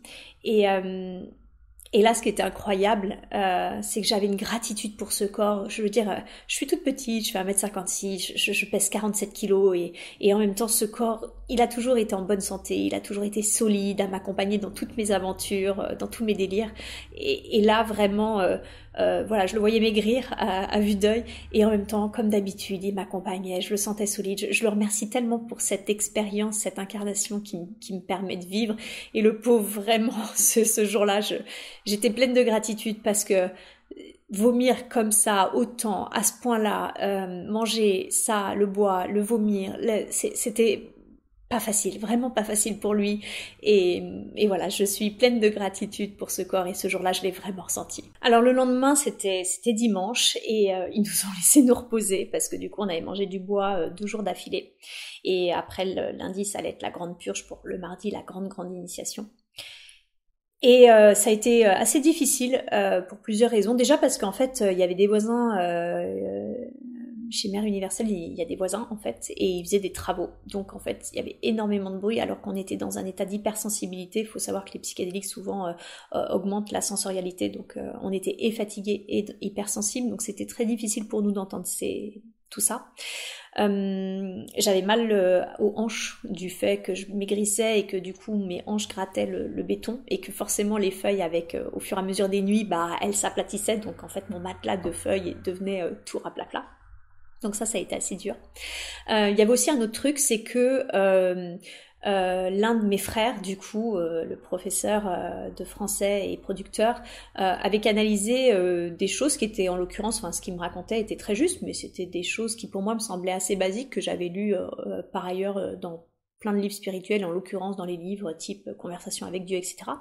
Sauf que voilà, lui, j'avais l'impression que c'était la première fois euh, qu'il accédait à ce genre de, connaissances, et euh, ça, ça semblait euh, très important pour lui, mais du coup, voilà, il avait envie de le partager, sauf qu'il le partageait pas avec la bonne forme en fait. Et il, il, il, il, sermonnait. Il disait vous devez prier prier et soyez attentifs à ci à ça. Enfin voilà. Et c'était fait avec colère avec cri avec avec plein de choses en fait. Et euh, et à un moment en fait et je chantais que ça ça me faisait monter en fait. Moi dans mon état d'hypersensibilité et de fatigue ça me faisait monter. Donc à un moment je lui ai dit je lui ai dit mais écoute euh, tu dis les choses des choses qui sont justes euh, et en même temps tu les dis de la pire des façons quoi. C'est pas du tout nécessaire d'hurler sur les gens comme ça. Et je sais qu'il hurlait un peu comme ça parce qu'en fait il se sentait pas entendu comme je l'ai dit c'est pas euh, autant ici si, en Europe, si vous faites des expériences avec les psychédéliques, vous allez avoir des sessions d'intégration. En Afrique, c'est pas forcément le cas en fait. Il n'y a pas de session d'intégration, donc ça peut être compliqué quand on vit des choses euh, difficiles ou qu'on ne comprend pas de ne pas forcément se sentir euh, entendu, reconnu, etc. Et c'est ce qui lui arrivait. Euh, avec le recul, et, après ce que je vais vous expliquer, euh, ce qui s'est passé par la suite après la grande initiation, je me dis aussi, parce que par rapport à ce qu'il m'a décrit, il m'a décrit que comme s'il il avait eu un état d'ouverture, et qu'en fait il avait reçu beaucoup d'informations, trop d'informations, et que, énergétiquement, c'est comme si son corps n'avait pas réussi à, intégrer euh, cette puissance énergétique, cette masse euh, d'informations, et il savait pas quoi en faire concrètement, après, voilà, on a euh, ce qu'il a essayé de m'expliquer, c'était ça, c'est qu'il avait reçu énormément de choses et qu'en fait, il savait pas quoi faire et ça le mettait dans toutes ses étapes parce qu'en plus, il avait l'impression de pas être entendu. Il s'est un peu apaisé parce qu'après, du coup, moi, comme je l'ai dit, il y avait euh, parmi mes frères euh, avec qui je, je me faisais initier, après, parmi les bandits, il y avait un enfant d'11 ans, donc dans la journée, j'ai lu une histoire à cet enfant et euh, il m'a entendu lire. Et puis c'est vrai que bon, bah moi j'ai une voix assez douce quand je lis, d'autant plus que je fais de l'hypnose, donc ma voix je peux la moduler et la travailler assez facilement. Et quand il, est revenu me voir moi en me disant mais tu sais j'ai compris que ce que tu disais par rapport à la façon je t'ai entendu lire, et effectivement je, dois dire les choses différemment, etc. Mais, mais voilà, tout ça ça mettait quand même euh, euh, pas mal de tension. Le soir on nous a ramené un truc dégoûtant à manger. Enfin, en soi, c'était du manioc, c'est très bon, mais c'était du manioc euh, sans sel, sans sucre, sans rien, brut. Il y avait un espèce de truc gluant que j'ai détesté et, ça faisait deux jours que j'avais pas mangé parce qu'avec les bogards on n'a pas faim. Euh, c'était pas bon, on mangeait peu, c'était pas, enfin, je, considérais que j'aimais pas plutôt euh, ce que ce qu'on nous proposait, j'aimais pas. Et en fait, même moi, du coup, dans cette hypersensibilité, j'ai de nouveau pleuré. Euh, et là, Mère Universelle est venue me voir et je lui ai dit, je lui ai dit, c'est vraiment difficile, quoi. Là, les conditions, c'est vrai de, de vie sont très différentes de, mes conditions en France. Euh, tout ça, le travail, etc. Je suis fatiguée, j'ai faim, je, et, j'aime pas ce qui, est proposé et tout. Donc elle a été adorable. Euh, déjà, elle m'a dit de pas cacher mes émotions, parce que je m'étais éloignée pour pleurer seule pour pas montrer ma peine. Et elle m'a dit que je devais surtout jamais cacher mes émotions et que c'était ok. Et, elle m'a ramené des fruits du coup euh, juste pour que, que je mange un petit peu quand même même si du coup on mangeait quasiment plus rien parce qu'il y allait avoir la grande initiation qui allait arriver. Euh, mais voilà, donc c'était vraiment euh, le dimanche c'était censé être un jour de repos et en même temps voilà, on était à vif quoi, on, est fatigué, on, ça travaille dur, on est à vif, euh, on doit quand même continuer les ablutions etc. Hein, chaque fois ça ça change pas tous les jours, tous les jours, tous les jours, réveil avant 6 heures etc. Donc ouais, on était on était tous un petit peu euh, à cran et on savait en plus que lundi arrivait euh, la grande la grande purge. Je ne savais pas quoi m'attendre.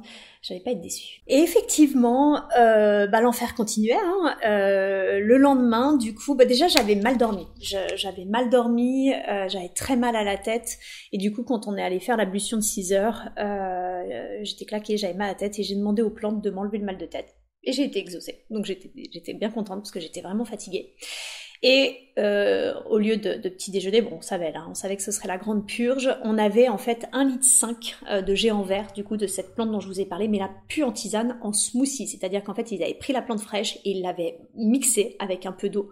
Mais ça faisait une espèce de, de smoothie très épais euh, vert à boire le plus rapidement possible. Donc pour ça, en fait, bah, ils nous encourageaient avec des chants, des encouragements, etc. Mais genre, c'était atroce, mais vraiment ça a été, j'avais des hauts de cœur, enfin j'ai cru que j'allais jamais réussir à, boire ce truc tellement c'était vraiment atroce. Et d'ailleurs ils m'ont avoué après qu'ils pensaient que j'arriverais jamais, vu que j'ai eu énormément de mal à boire ce géant vert, ils pensaient que j'arriverais jamais à manger le bois frais, parce que là c'était tellement euh, difficile pour moi de boire, c'est 1 litre 5, déjà 1 litre 5 c'est énorme à boire et le plus rapidement possible, mais en plus essayer d'imaginer de boire 1 litre 5 de trucs dégoûtant en fait. Vraiment, c'était aussi atroce que le bois, quoi. C'est, oh, je sais pas. Peut-être non, le bois est pire, mais vraiment, c'était pas bon, quoi. Et puis c'est pas fini parce que du coup, en plus de d'avoir ce smoothie de géant vert, euh, eh bien il y a la poire Hein, je, je, ne vous raconte pas où je la mets, mais il y a une poire également, et du coup pour nettoyer les intestins, pour nettoyer les, crottes de biquettes qui nous restent, euh, des peu de repas qu'on fait en fait. Et euh, ah, je pense que mon corps n'a jamais été aussi euh, euh nettoyé de l'intérieur, entre euh, devant, derrière, etc. Vraiment, j'étais nickel. C'est simple, j'étais mais littéralement, j'avais mal au ventre toute la journée, j'ai eu mal au ventre, ça m'a raclé les entrailles, ça m'a tellement raclé, je, je compte même plus le nombre de fois où j'étais aux toilettes, et ça m'a tellement raclé les entrailles qu'à la fin, euh, je saignais. Je, je, sentais que ça avait irrité euh, du coup mes intestins ou mon côlon, je ne sais pas, et que vraiment euh, je saignais. Donc là, je savais que j'étais, il y avait plus rien à nettoyer. Clairement, il y avait plus rien à nettoyer. Les dernières glaires avaient été de l'intestin avaient été nettoyées. Il restait absolument plus rien. Euh, on avait également donc euh, le soir de nouveau après le Mbappé. Le Mbappé, c'est le cette, c'est, vous savez, hein, c'est, après la purification, la dernière purification, c'est l'eau brûlante hein, qu'on nous envoie avec l'ardoise où on tourne sous notre tronc pour, se protéger. On avait une veillée encore euh, avec de la danse, etc. Euh, et c'était Mbappé un peu particulier parce qu'on savait que le lendemain c'était la grande initiation, donc il fallait appeler nos ancêtres. Euh, on m'avait prévenu du coup qu'il y avait que les ancêtres étaient très importants, donc j'avais fait un petit peu de recherche pour essayer de trouver, euh, enfin avant, par ailleurs, j'avais déjà fait un petit peu un travail euh, sur ma généalogie et euh, que j'avais gardé. J'avais pas été très loin. Je crois que j'avais été à mon arrière ou arrière, euh, mes arrière ou arrière grands-parents, quelque chose comme ça. Enfin là où ce que j'avais pu trouver. mais du coup, j'avais ramené ce travail que j'avais effectué avec moi.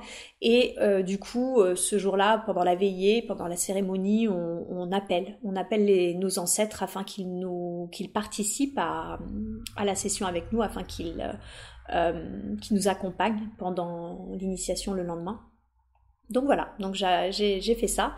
Euh, je vous avoue qu'on était tellement fatigués, on, ça a travaillé le corps euh, très dur, hein, cette purge toute la journée, que dès qu'on a été tous, tous les bandits, dès qu'on a été autorisés à se lever pour se coucher, on s'est tous couchés. On n'a pas fait long feu. Eux ont continué à danser une bonne partie de la nuit, etc. Nous, on, s'est couchés dès que c'était possible parce que on était claqués et puis parce qu'on savait que là, ça allait être le grand jour le lendemain et que bah dans ce grand jour, euh, là pour le coup, on savait qu'on n'allait pas beaucoup dormir. Hein. Comme je l'ai dit, on ne dort pas. Quand on prend les bogas, on est toujours dans, dans ce rêve éveillé euh, constamment. Donc on voulait être en forme et puis tout simplement on était fatigué. On était épuisé pour être honnête. Alors le lendemain, bah, c'est le grand jour.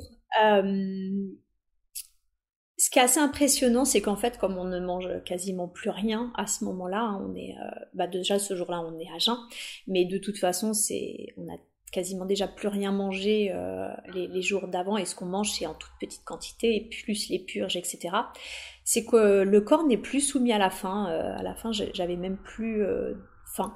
J'avais vraiment même plus faim. Par contre je sentais mon corps se déshydrater. Comme on est très faible on a tendance à, s'économiser également. Et je sais que du coup je pouvais vraiment rester allongée de, des heures entières les, jours d'avant sans rien faire en fait, hein, euh, euh, uniquement euh, à être concentré sur ma respiration, etc. Vraiment, on n'est plus soumis à la faim. C'est marrant parce que du coup, ça m'a vraiment interpellé sur quand on meurt de faim ou quand on meurt de soif. Est-ce qu'à un moment la faim ou la soif se coupe? Parce que moi, j'avais juste la sensation d'être concentré sur sur le souffle, sur ma respiration. C'était, c'était, je me sentais plus du tout en lien avec la faim ou, la soif. Je me forçais quand même. Pour le, enfin, la soif, du coup, j'ai jamais eu soif parce que j'avais le droit de boire de l'eau, mais je me forçais justement à boire des petites quantités parce que j'ai vu que j'aurais même plus euh, arrêté de boire en fait tellement j'y pensais pas et j'ai resté allongée euh, par la fatigue de tout ça. Et puis le jour de l'initiation, du coup, euh, bon bah il y a une, il y a les ablutions, les, dernières ablutions à ce moment-là aussi, euh, ça y est, c'est le grand jour. Euh, donc en fin de matinée, euh, on vient nous maquiller. les femmes viennent nous préparer. On est en pagne. elles ont fait des, couronnes, des très jolies couronnes de fleurs, de branches. et elles viennent nous maquiller. Donc nos mères spirituelles nous, nous maquillent. Et puis ensuite, euh, euh, accompagné de nos mères spirituelles et de nos pères euh, spirituels, toute la tribu, toute la famille viennent nous chercher, du coup, dans une longue procession. on arrive dans un lieu qui a été à l'extérieur, qui a été aménagé, donc c'est dans la nature. de grandes feuilles ont été également coupées pour faire, par exemple, certaines séparations. En l'occurrence, on nous assoit du coup les bandits ensemble et puis un à un, on va dans une espèce de toute petite hutte, mais minuscule, un peu comme celle où on faisait nos ablutions, mais qui est pas celle-là, qui en est une autre, et où euh, du coup euh, Mère euh, universelle nous, souffle de la fumée sur nous enduit de fumée. Je sais pas trop comment le dire mais vraiment on est il y a plein de fumée et je comprends qu'en fait c'est la protection. Vraiment c'est elle nous purifie mais nous protège aussi et puis il y a un, des toute une un cérémoniel à ce moment-là hein, qui qui va commencer après cette protection, euh, ils arrivent du coup, euh, mère, euh, mère universelle arrive avec des assiettes, donc chacun des assiettes et de l'eau, ok? Et dans ces assiettes, donc il y en a quatre. Euh, et dans ces assiettes, il y a euh, le bois frais. Donc cette fois-ci, ce n'est pas du bois sec, c'est pas du bois de la racine hein, de l'iboga qui a été euh, séché et râpé. C'est vraiment de la racine qu'elle a été déterrée le matin, qu'elle a nettoyée, et ça fait vraiment des, des toutes petites racines d'arbres, mais toutes petites, hein, d'accord? Et l'idée, c'est du coup de manger à saturation. Donc généralement, bah, c'est de manger toute l'assiette, quoi. C'est vraiment la saturation, elle arrive très vite. Hein. au bout de la première croquette de racine euh, vous auriez envie d'être à saturation, mais l'idée du coup c'est de manger au moins toute l'assiette. Euh, c'est atroce. J'ai prié comme jamais. Je pense que j'ai prié à chaque fois qu'il a fallu que je mange du bois, à chaque fois qu'il fallait que je prenne cette purge et tout. Mais là, j'ai vraiment prié, prié, prié, prié très très fort euh, pour être aidé et accompagné à pouvoir avaler ça, parce que euh, on m'avait dit que c'était encore pire que le bois sec, ce qui me semblait assez étonnant et surprenant, parce que je voyais pas comment ça pouvait être pire. Euh, je voyais mes frères euh, qui commençaient du coup à, manger et, et, je voyais à quel point c'était difficile pour eux de manger tout ça. Et euh, à ce moment-là, quand, quand, ça a commencé à être euh, mon tour, en fait, euh, ce qui s'est passé, c'est qu'elle donnait du bois à, ma, compagne, à ma, ma sœur euh, camerounaise, et elle voulait lui en donner, m'en donner, lui en donner, etc. Parce qu'elle avait, ma sœur camerounaise avait énormément de mal à l'avaler le bois. moi, quand j'ai commencé, je, je, lui ai dit en gros, on va pas s'arrêter, quoi. Et juste avant, Philippe, du coup, est venu me voir en me disant, bah, ton côté guerrière dont tu m'as parlé, c'est maintenant qui doit ressortir. Et je le remercie beaucoup de m'avoir dit ça parce que euh, bah, je l'ai fait ressortir. En fait, je m'aperçois que mon côté guerrière, c'est pas un problème, c'est juste qu'il doit ressortir au bon moment. Et effectivement, c'était vraiment le bon moment à ce moment-là. Donc, euh, dès qu'il m'a dit ça, je me suis euh, conditionnée euh, justement, et c'est pour ça que quand j'ai vu qu'elle voulait nous en donner un peu, j'ai lui dit non. Je lui ai fait là, tu me donnes et tu me donnes euh, le plus rapidement possible. Euh, euh, ils ont été, d'ailleurs ils m'ont dit qu'ils ont été assez impressionnés, ils pensaient pas du fait que j'arrivais pas à avaler le géant vert, ça a été très pénible pour moi, ils pensaient pas que j'arriverais à manger le bois comme j'ai mangé le bois, en, en, vraiment en enchaînant les croquettes. Donc il me la mettait dans la bouche, de l'eau, d'un bouche, de l'eau. Comme voilà, c'était l'expérience la plus euh, atroce que j'ai pu vivre à ce jour. Je pense véritablement ce que je dis. Ça a été extrêmement compliqué. On a des hauts de cœur euh, à ce moment-là. Donc euh, ils finissent par nous enlever la la la couronne euh, pour nous gêner, il nous enlève même le pagne. Et en fait du coup mon, mon père spirituel me massait euh, le haut de la poitrine euh, pour que ça passe, il me tenait les bras, il nous disait de sentir les aisselles pour pas vomir tout de suite parce qu'il faut surtout pas vomir tout de suite sinon il y aurait pas d'effet, faut attendre un petit peu à chaque fois. Donc il nous il nous maintenait comme ça, il nous demandait de sentir les selles pour pas vomir. Et hop c'est parti. Encore encore encore encore encore jusqu'à ce que ça fasse. une fois que c'est fait, euh, on a de, tous beaucoup de haut de cœur, euh, voire même euh, certains vomissent un petit peu. Moi, j'ai pas vomi, j'ai recraché juste un petit peu d'eau euh, parce que je sentais que j'avais, c'était trop dans ma bouche. Et là, il commence à, on avait déjà eu des ablutions, mais là, il continue du coup avec les, les feuilles, avec les, les, plantes médicinales. Ils nous refont des, des ablutions. ce qui est difficile parce qu'en fait, on est nu, on a froid, on est dehors. Et puis l'effet commence à apparaître euh, tout doucement. Donc j'ai des premières euh, euh liboga. C'est intéressant parce que j'ai mon, euh, mon, un autre bandzi, un autre frère, qui m'a on en a parlé, on avait les mêmes effets, c'est-à-dire que nous, on savait que ça commençait parce que c'était déjà une distorsion auditive en fait. Il y avait comme une espèce de crisp de crispation, de crissement, euh, cris, euh, oh, désolé. Euh, bref, une, espèce de bruit métallique qui venait s'installer euh, euh, dans notre oreille en fait. Hein. On avait une espèce d'hallucination auditive. Et c'est en ça que nous on savait que ça commençait en fait. Et après il y avait, il commençait à y avoir effectivement des, des, des traînées lumineuses, etc. Mais nous ça commençait vraiment par une distorsion du, du son en fait. Euh, une fois que ça s'était fait, euh, que toutes les donc ça c'était pénible. C'était pénible parce qu'en fait on n'en peut plus en fait vraiment. C'est l'initiation, c'est un rite initiatique, c'est vraiment pas facile. Et puis là on vient de se taper une épreuve de, de malade. On doit encore euh, se foutre, ils nous foutent de l'eau partout avec leurs trucs et tout, donc on n'en pouvait plus. Euh, au bout d'un moment, quand ça enfin notre calvaire prend fin, à ce moment-là, euh, ils nous allongent et nous allongent tous ensemble dans des couches à l'extérieur en fait moi, à peine ils m'ont euh, posé, en fait, que j'ai vomi tout de suite. J'ai, j'ai, alors d'habitude ça, je vomis au bout d'une demi-heure, mais là en fait euh, j'ai vomi tout de suite. Ils m'ont expliqué après que c'était naturel, qu'en fait euh, c'était le début du voyage limite quand on commençait à, vomir. effectivement j'ai vomi tout de suite. Et alors après c'était une grande déception parce que une fois que j'ai vomi, je me disais, mais est-ce que c'est parce que du coup j'ai vomi trop vite ou quoi que ce soit, je ne sais pas. Mais j'ai perdu connaissance et en fait, il ne s'est rien passé. C'est-à-dire que, enfin, il s'est rien passé. Je ne me rappelle de rien. Je dirais plutôt les choses comme ça parce que vraiment, je n'ai plus un seul souvenir. J'ai juste perdu euh, connaissance. Euh, euh et je ne me rappelle absolument de rien. Je ne sais même pas comment j'ai. Euh, je sais qu'ils m'ont changé de place puisque quand j'ai repris conscience, euh, on était à la base dehors euh, sous des moustiquaires et ensuite quand je suis revenue, on était du coup dans la pièce où on faisait les, les veillées, les cérémonies, etc. Et là, on était allongé dans des matelas. Waouh après tous ces jours passés sur le béton, vous n'imaginez pas le bonheur absolu d'être allongé dans un, sur un matelas. Ça a été euh, un instant quand j'ai quand j'ai conscientisé ça absolument magique de ne pas avoir mal aux hanches. Euh, on était allongé sur des matelas. C'était clairement euh, le milieu de la nuit. Ils avaient tous pris du bois eux aussi. Comme je l'ai dit, ils prennent régulièrement du bois, mais, mais jamais plus à saturation comme au cours d'une cérémonie. Et en fait, du coup, bah, comme ça les maintient éveillés, ils dansent, ils chantent euh, beaucoup. Euh, J'en ai pas beaucoup parlé, mais la musique est extrêmement importante euh, au Bouti. Et en fait, très souvent, ils ont un, ils jouent beaucoup de harpe. La harpe est très importante. Et ils ont aussi un, j'essaie de trouver une photo et de le mettre, qui s'appelle un instrument de musique qui s'appelle l'arc en bouche. C'est une espèce, ça ressemble à une espèce de d'arc en fait.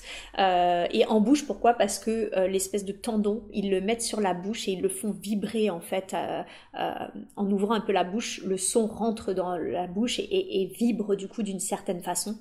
Et la musique bouti est très particulière, elle est très euh, euh, cyclique, très rythmique, et elle aide énormément au voyage. Je, me rappelle que pendant la, je crois que c'était la deuxième cérémonie, je les avais remerciés d'être venus parce qu'ils étaient venus devant la case, et, et les hommes, c'est les hommes qui jouent, et les hommes avaient joué de la musique et avaient accompagné notre voyage, et vraiment la musique bouti est très importante pour le voyage. En fait, elle nous permet vraiment de voyager.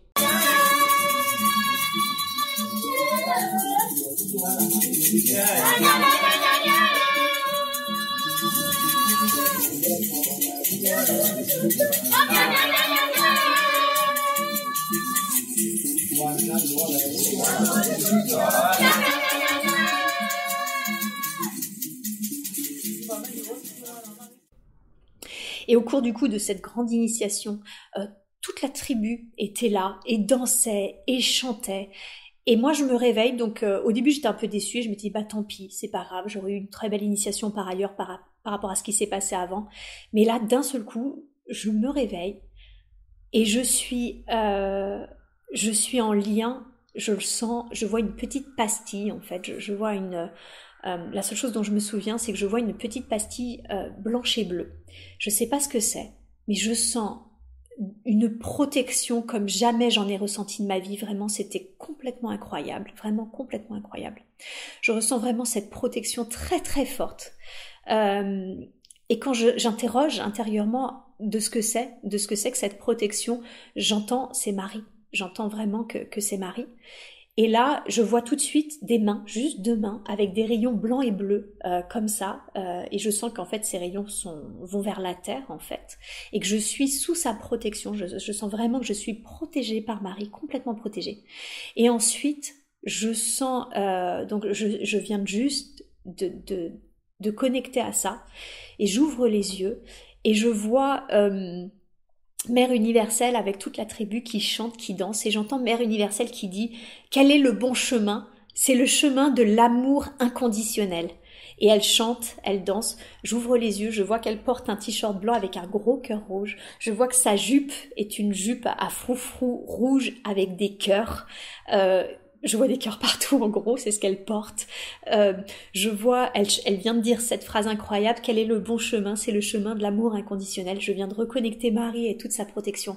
Et là, j'ai eu une explosion d'amour, mais véritablement, j'ai senti mon cœur se gonfler, mais véritablement se gonfler d'amour inconditionnel, un amour comme j'en ai jamais ressenti. Je, crois même que je ne sais même pas et pourtant, Dieu seul sait que j'aime mon fils. Je ne sais même pas si, si j'ai jamais ressenti cet amour euh, euh, pour mon fils, si ce n'est peut-être au jour de sa naissance qui a été très particulière pour moi. Mais vraiment, c'est un amour pas humain en fait. C'est un amour comme j'en ai jamais connu. Et je lui ai fait du coup un grand sourire, qu'elle qu'elle me retourne. Et, et finalement, moi qui pensais n'avoir rien vécu, juste ces deux moments-là, cette reconnexion à Marie et cette reconnexion à cet amour inconditionnel, à ce cœur qui s'ouvre et qui explose d'amour, c'était complètement incroyable et ça valait toute cette initiation, toutes ces souffrances, cette fatigue, cette purge, euh, toutes ces difficultés ressenties au cours de, cette, initiation, de ce rite initiatique, c'était vraiment complètement incroyable. Ça a duré toute la nuit, j'ai vraiment senti cet amour. Au petit matin, euh, ça a été moins drôle, beaucoup moins drôle ensuite la suite, puisque euh, au petit matin, euh, du coup, j'avais mon, mon frère, un de mes frères, un des bandits, qui venait d'être initié ici, et j'entends juste Séverine. faut savoir que on est drogué un tel point, et là je dis le mot drogué dans le sens où en fait on est clairement plus dans notre état normal, on peut même pas se lever, hein. on est tellement faible qu'on peut plus se lever. Euh, et je suis restée à peu près droguée comme ça, je dirais euh, deux trois jours facilement, en tout cas avoir euh, des alus, pas des alus mais des traînées lumineuses, etc. Alors évidemment, hein, deux trois jours ça va décroissant quoi, mais vraiment le premier jour par exemple pour aller aux toilettes et tout, j'ai été accompagnée quoi, on peut pas du tout y aller seul, on peut pas marcher. D'ailleurs ils nous appellent les bébés parce qu'en fait on est tremblotant en fait, on, est sur nos jambes et on tient pas sur nos pattes quoi. Et euh, et j'entends euh, du coup euh, le professeur de français me dire Séverine, et en fait le temps que j'émerge de tout ça et que je me tourne vers lui, je vois qu'il est parti en fait. Mais quelque chose m'interpelle dans son regard, je, vois qu'il est vraiment parti, mais, mais parti bizarrement, et il commence à faire un bruit de gorge assez bizarre. Alors il est sur le dos, donc je me dis peut-être qu'il ronfle. Mais c'est là aussi où je vois l'expérience euh, euh, de la ganga, hein, de notre initiatrice, parce que quand elle, elle, elle, elle, tourne en fait très régulièrement, et quand elle tourne et qu'elle le voit, euh, qu'elle entend ses ronflements, etc., elle l'appelle, et en fait, il répond pas. Et en fait, et en fait, à ce moment-là, elle réalise qu'il y a un vrai problème. Et je vois ses yeux, du coup, elle, elle va le secouer. En fait, je vois ses yeux rouler. Et je peux pas vous expliquer parce qu'encore une fois, euh, à ce moment-là, euh, comme on est encore sous substance, je pense qu'on connecte à des choses qui ne sont pas euh, dans la matière et qui, sont, qui appartiennent au monde subtil. Mais je sens qu'il y a une présence et qu'il y a une présence pas cool en fait. Qu'il est en lien avec une présence pas cool et que cette présence le tire en fait, le retient. Littéralement parce que ce que j'ai vu dans le subtil c'était pas humain c'était ses yeux ont roulé j'ai vu quelque chose j'ai vu une forme qui était pas humaine et, et, qui était pas pas très lumineuse en fait et à ce moment-là, du coup, elle le secoue. Et en fait, ça a été terrible parce que pendant trois heures, ils ont essayé de le sauver. Il a failli mourir, clairement. Ils ont essayé de lui ouvrir la bouche. Euh, il a cassé trois cuillères en bois, tellement il avait une force incroyable. Il était plus du tout présent, plus du tout conscient. Ils l'ont euh, mis de l'eau gelée, ébouillanté, littéralement. Il a, il a dû être soigné ensuite pour des blessures euh, de brûlure, etc. J'ai entendu Mère Universelle prier véritablement. Pendant trois heures, ils ont absolument euh, tout fait pour le, pour le sauver. Ce qui a été fait. Ils l'ont sauvé. Euh, nous ensuite, les jours d'après, donc ça, ça a forcément amoindri mon expérience parce que moi j'étais en plein amour inconditionnel, donc vous imaginez la chute a été euh, hyper violente en fait euh, d'être euh, si haut et puis d'un seul coup de se rendre compte que notre frère à côté peut, mourir en fait concrètement. Donc ça ça a été très compliqué. du coup les jours d'après il a, il a reçu et des soins bah, de la tribu, mais c'est vrai que Philippe et moi on est quand même des occidentaux donc on a tenu aussi à aller chercher des soins médicaux donc il a eu un mix des deux. Euh, il a eu un mix des deux, mais quand je suis repartie, il n'avait pas repris euh, conscience. En fait, il, était vivant, mais il ne parlait plus. Il était clairement pas présent. En fait, il avait, euh, j'avais l'impression qu'il avait perdu l'esprit. Je ne sais pas comment le dire autrement, mais j'avais l'impression qu'il avait perdu l'esprit. Et et de fait, euh, on est, euh, je suis rentrée. Euh, du coup, moi, je suis. Philippe ensuite m'a ramené chez lui puisque c'était la fin de mon initiation. Le lendemain, je repartais en France. J'avais encore des traînées lumineuses. J'allais mieux, mais j'étais très faible, très fatiguée. J'avais encore des traînées lumineuses. Et puis ensuite, je suis rentrée chez moi. Alors, juste pour donner des nouvelles de cet homme, aujourd'hui, il va bien. un mois et demi, deux mois après, on s'est eu au téléphone. Il a mis très longtemps vraiment très très longtemps. Euh, non, je l'ai eu trois mois après au téléphone. Il a mis un mois et demi à, reprendre connaissance. Il n'a aucun souvenir de ce qui s'est passé. Euh, la tribu estime qu'en fait il n'a pas respecté les règles et que c'est certainement la raison pour laquelle euh, il a vécu ça. Euh, ils se sont rendus compte qu'il avait mangé, que peut-être il avait mangé. Moi je crois pas, enfin on en a parlé, je sais qu'il avait grignoté un peu, qu'il avait fait quelques écarts à, à, son jeûne, mais pas la veille en fait, pas la veille de la grande initiation. Et même moi j'avais pris un peu de lait sucré à un moment pour faire passer le bois sec et ça voilà il s'était rien passé. Alors c'est clair et net qu'il faut éviter le sucre et que s'il y a une diète, il y a une vraie raison à cela. C'est clair qu'il y a une vraie vraie raison. Il faut savoir que c'est de la chimie. Hein. Il y a un moment dans le corps, euh, mettez plusieurs euh, éléments chimiques et puis bah ça peut réagir. Donc s'il y a une diète, il y a une raison et c'est important de respecter la diète. Mais honnêtement et, on en a discuté, il était assez euh, d'accord avec l'analyse que j'avais pu en avoir. Moi je pense que il aurait dû s'écouter. C'est-à-dire que la deuxième fois, il voulait pas refaire la grande initiation parce que déjà, il avait senti, je vous l'ai dit, il avait une très grande ouverture et il avait eu énormément d'informations. Il avait vraiment ressenti une grande puissance énergétique avec énormément d'informations. Il avait eu déjà du mal à l'intégrer. Et je pense qu'en fait, il aurait dû s'arrêter là parce que déjà, son corps physique n'arrivait déjà pas à accueillir la puissance énergétique et les informations qui lui étaient délivrées à ce moment-là. Il l'a senti, il, finalement, il a poussé, euh, voilà, il s'est pas écouté. Il a été au bout de cette initiation et je pense que c'était trop. Je pense que tout simplement c'était trop, que son corps physique n'a pas supporté et que potentiellement du coup, bah, il y avait des présences euh, pas forcément elles très lumineuses, qui ont pu du coup aggraver la situation. Voilà, moi c'est un peu le, recul que j'en ai. Maintenant, c'est pas mon histoire, j'étais pas euh, dans le sens j'ai vécu en direct à côté ce qui s'est passé, j'ai vu ce qui s'est passé après la seconde initiation et ce qui s'est passé après la grande initiation, mais je pourrais pas vous dire que c'est ça ou est-ce que vraiment c'est le fait qu'il ait pas respecté sa diète et à quel point il l'a pas respecté, je ne sais pas. Voilà, je ne sais pas. En revanche, voilà, moi je dis juste, si vous faites ça, respecter. Alors déjà, je n'incite pas, encore une fois, à faire tout ça. Hein, vraiment, je, je, tiens juste à partager mon expérience. Mais si vous devez le faire, euh, respectez les diètes, respectez ce qu'on vous dit. Il y a des raisons, en fait, à, tout ça. Euh, donc ça, c'est une chose. Euh, donc c'est vrai que ça, a été un grand ascenseur émotionnel pour moi. Je suis rentrée en France, j'étais fatiguée, la diète continue, hein, la reprise alimentaire se fait pas du jour au lendemain, donc on est de nouveau, on continue d'être en diète encore euh, pendant une semaine, 15 jours, je me souviens plus, mais je crois au moins une semaine, ça c'est sûr. Et du coup, je rentre en France, euh, alors avec un jour de décalage, que mon, vol a été annulé à Libreville, mais je rentre du coup, au lieu de, rentrer dimanche ou lundi, enfin je rentre lundi ou mardi, je ne sais plus. Et Philippe, euh, le mercredi, m'écrit, il me demande comment je vais. Euh, et du coup, je lui dis, bah bien, je suis fatiguée forcément, enfin, je suis maigre, je suis fatiguée, euh, l'expérience a été euh, assez remuante. Mais il y a quelque chose que j'avais, que maintenant je sais, c'est que j'intègre très très vite en fait. et je pense que ça, c'est mon métier. comme je suis déjà accompagnante et accompagnante en plus dans le transpersonnel, du coup, j'intègre très très vite les éléments. ce qui n'est pas le cas pour tout. Voilà, il y a eu une expérience qui, qui m'a mis un peu de temps à être intégrée, mais, mais sinon, d'une manière générale, j'intègre vite. Alors que je sais que l'iboga, c'est puissant et qu'il y a des gens qui ouais, qui, ont besoin d'un mois, deux mois pour intégrer vraiment l'expérience, quoi. Et euh, il me demande ça, donc je lui dis fatigué et tout, mais c'est ok, je vais bien, euh, l'expérience a été chouette, ce que j'ai vécu, euh, l'amour inconditionnel, la connexion à Marie, incroyable, d'autant plus que du coup, mon nom d'initié c'était Mère Céleste, et c'était incroyable parce que si vous avez regardé du coup ma première vidéo sur mon expérience avec la MDMA, Céleste, c'était déjà ce que m'avait dit mon fils. Quand j'ai canalisé mon fils, il m'avait dit mais tu te rappelles plus de qui tu es? Ben moi tu es Mère Céleste. Et je lui ai dit, mais toi, tu es qui? Il m'a dit, bah, Père Céleste. Et j'avais cherché sur Internet et je voyais juste des trucs en lien avec Marie, la religion chrétienne. Et comme je suis pas du tout, euh, voilà, euh, religieuse, je voyais pas le, rapport. Et là, euh, Marie, je reconnecte de nouveau Marie et elle me dit, tu es Mère Céleste. Donc en fait, à ce moment-là, et je reviendrai dessus sur une prochaine vidéo parce que j'ai fait une cérémonie avec un mix de MDMA et de LSD euh, et j'ai reconnecté de nouveau Marie et elle m'a donné encore plus d'informations. Euh, mais à ce moment-là, au moment où elle me dit tu es Mère Céleste, je, comprends que d'une certaine façon, je porte en moi ces énergies, euh, les énergies de Marie. C'est pas du tout être l'élu ou quoi que ce soit. Hein. Je veux dire, on est des milliers à apporter ces énergies, mais ce moment-là, je le conscientise vraiment en fait. Je, je conscientise vraiment. Et donc mon nom d'initié, c'était ça, c'était Mère Céleste.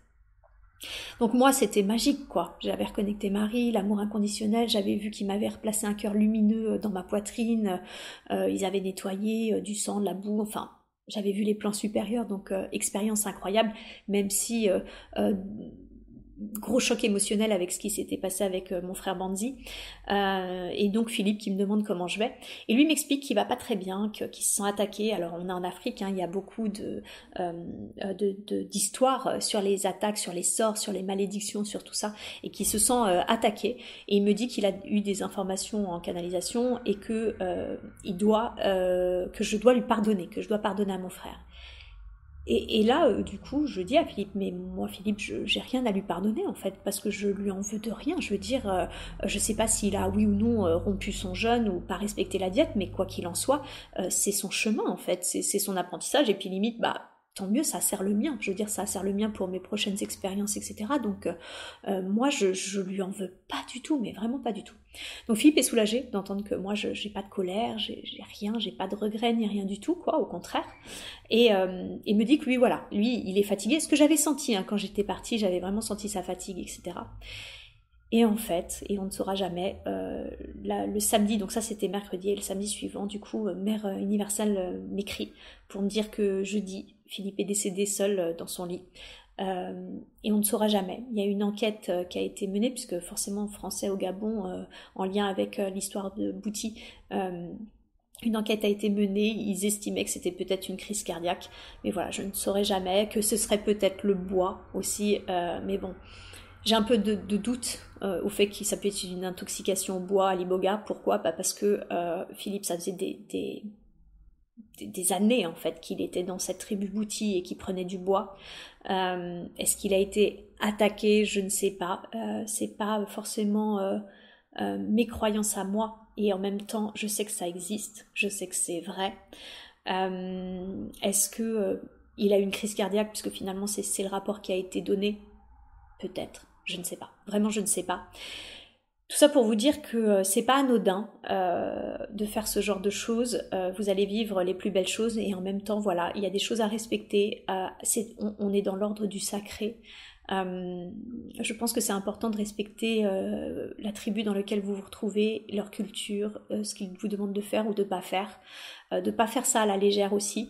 comme je l'ai dit, moi c'est souvent facilité parce qu'en fait je suis thérapeute en transpersonnel, donc euh, je travaille et euh, donc je, sais de l'accompagnement et je suis dans le transpersonnel, donc ça m'aide beaucoup à, beaucoup d'intégration et que ça fait 12 ans déjà que je travaille sur moi avant d'avoir touché aux thérapies psychédéliques. Euh, faites les choses, si vous pouvez faire les choses, plutôt je le dirais comme ça, faites-les juste en conscience. ça me semble, ça me semble important. il n'y a quasiment euh, aucun danger euh, qui a été euh, repéré de surdosage ou quoi que ce soit avec tout ce qui est la MDMA, la LSD ou les champignons, la psilocybine.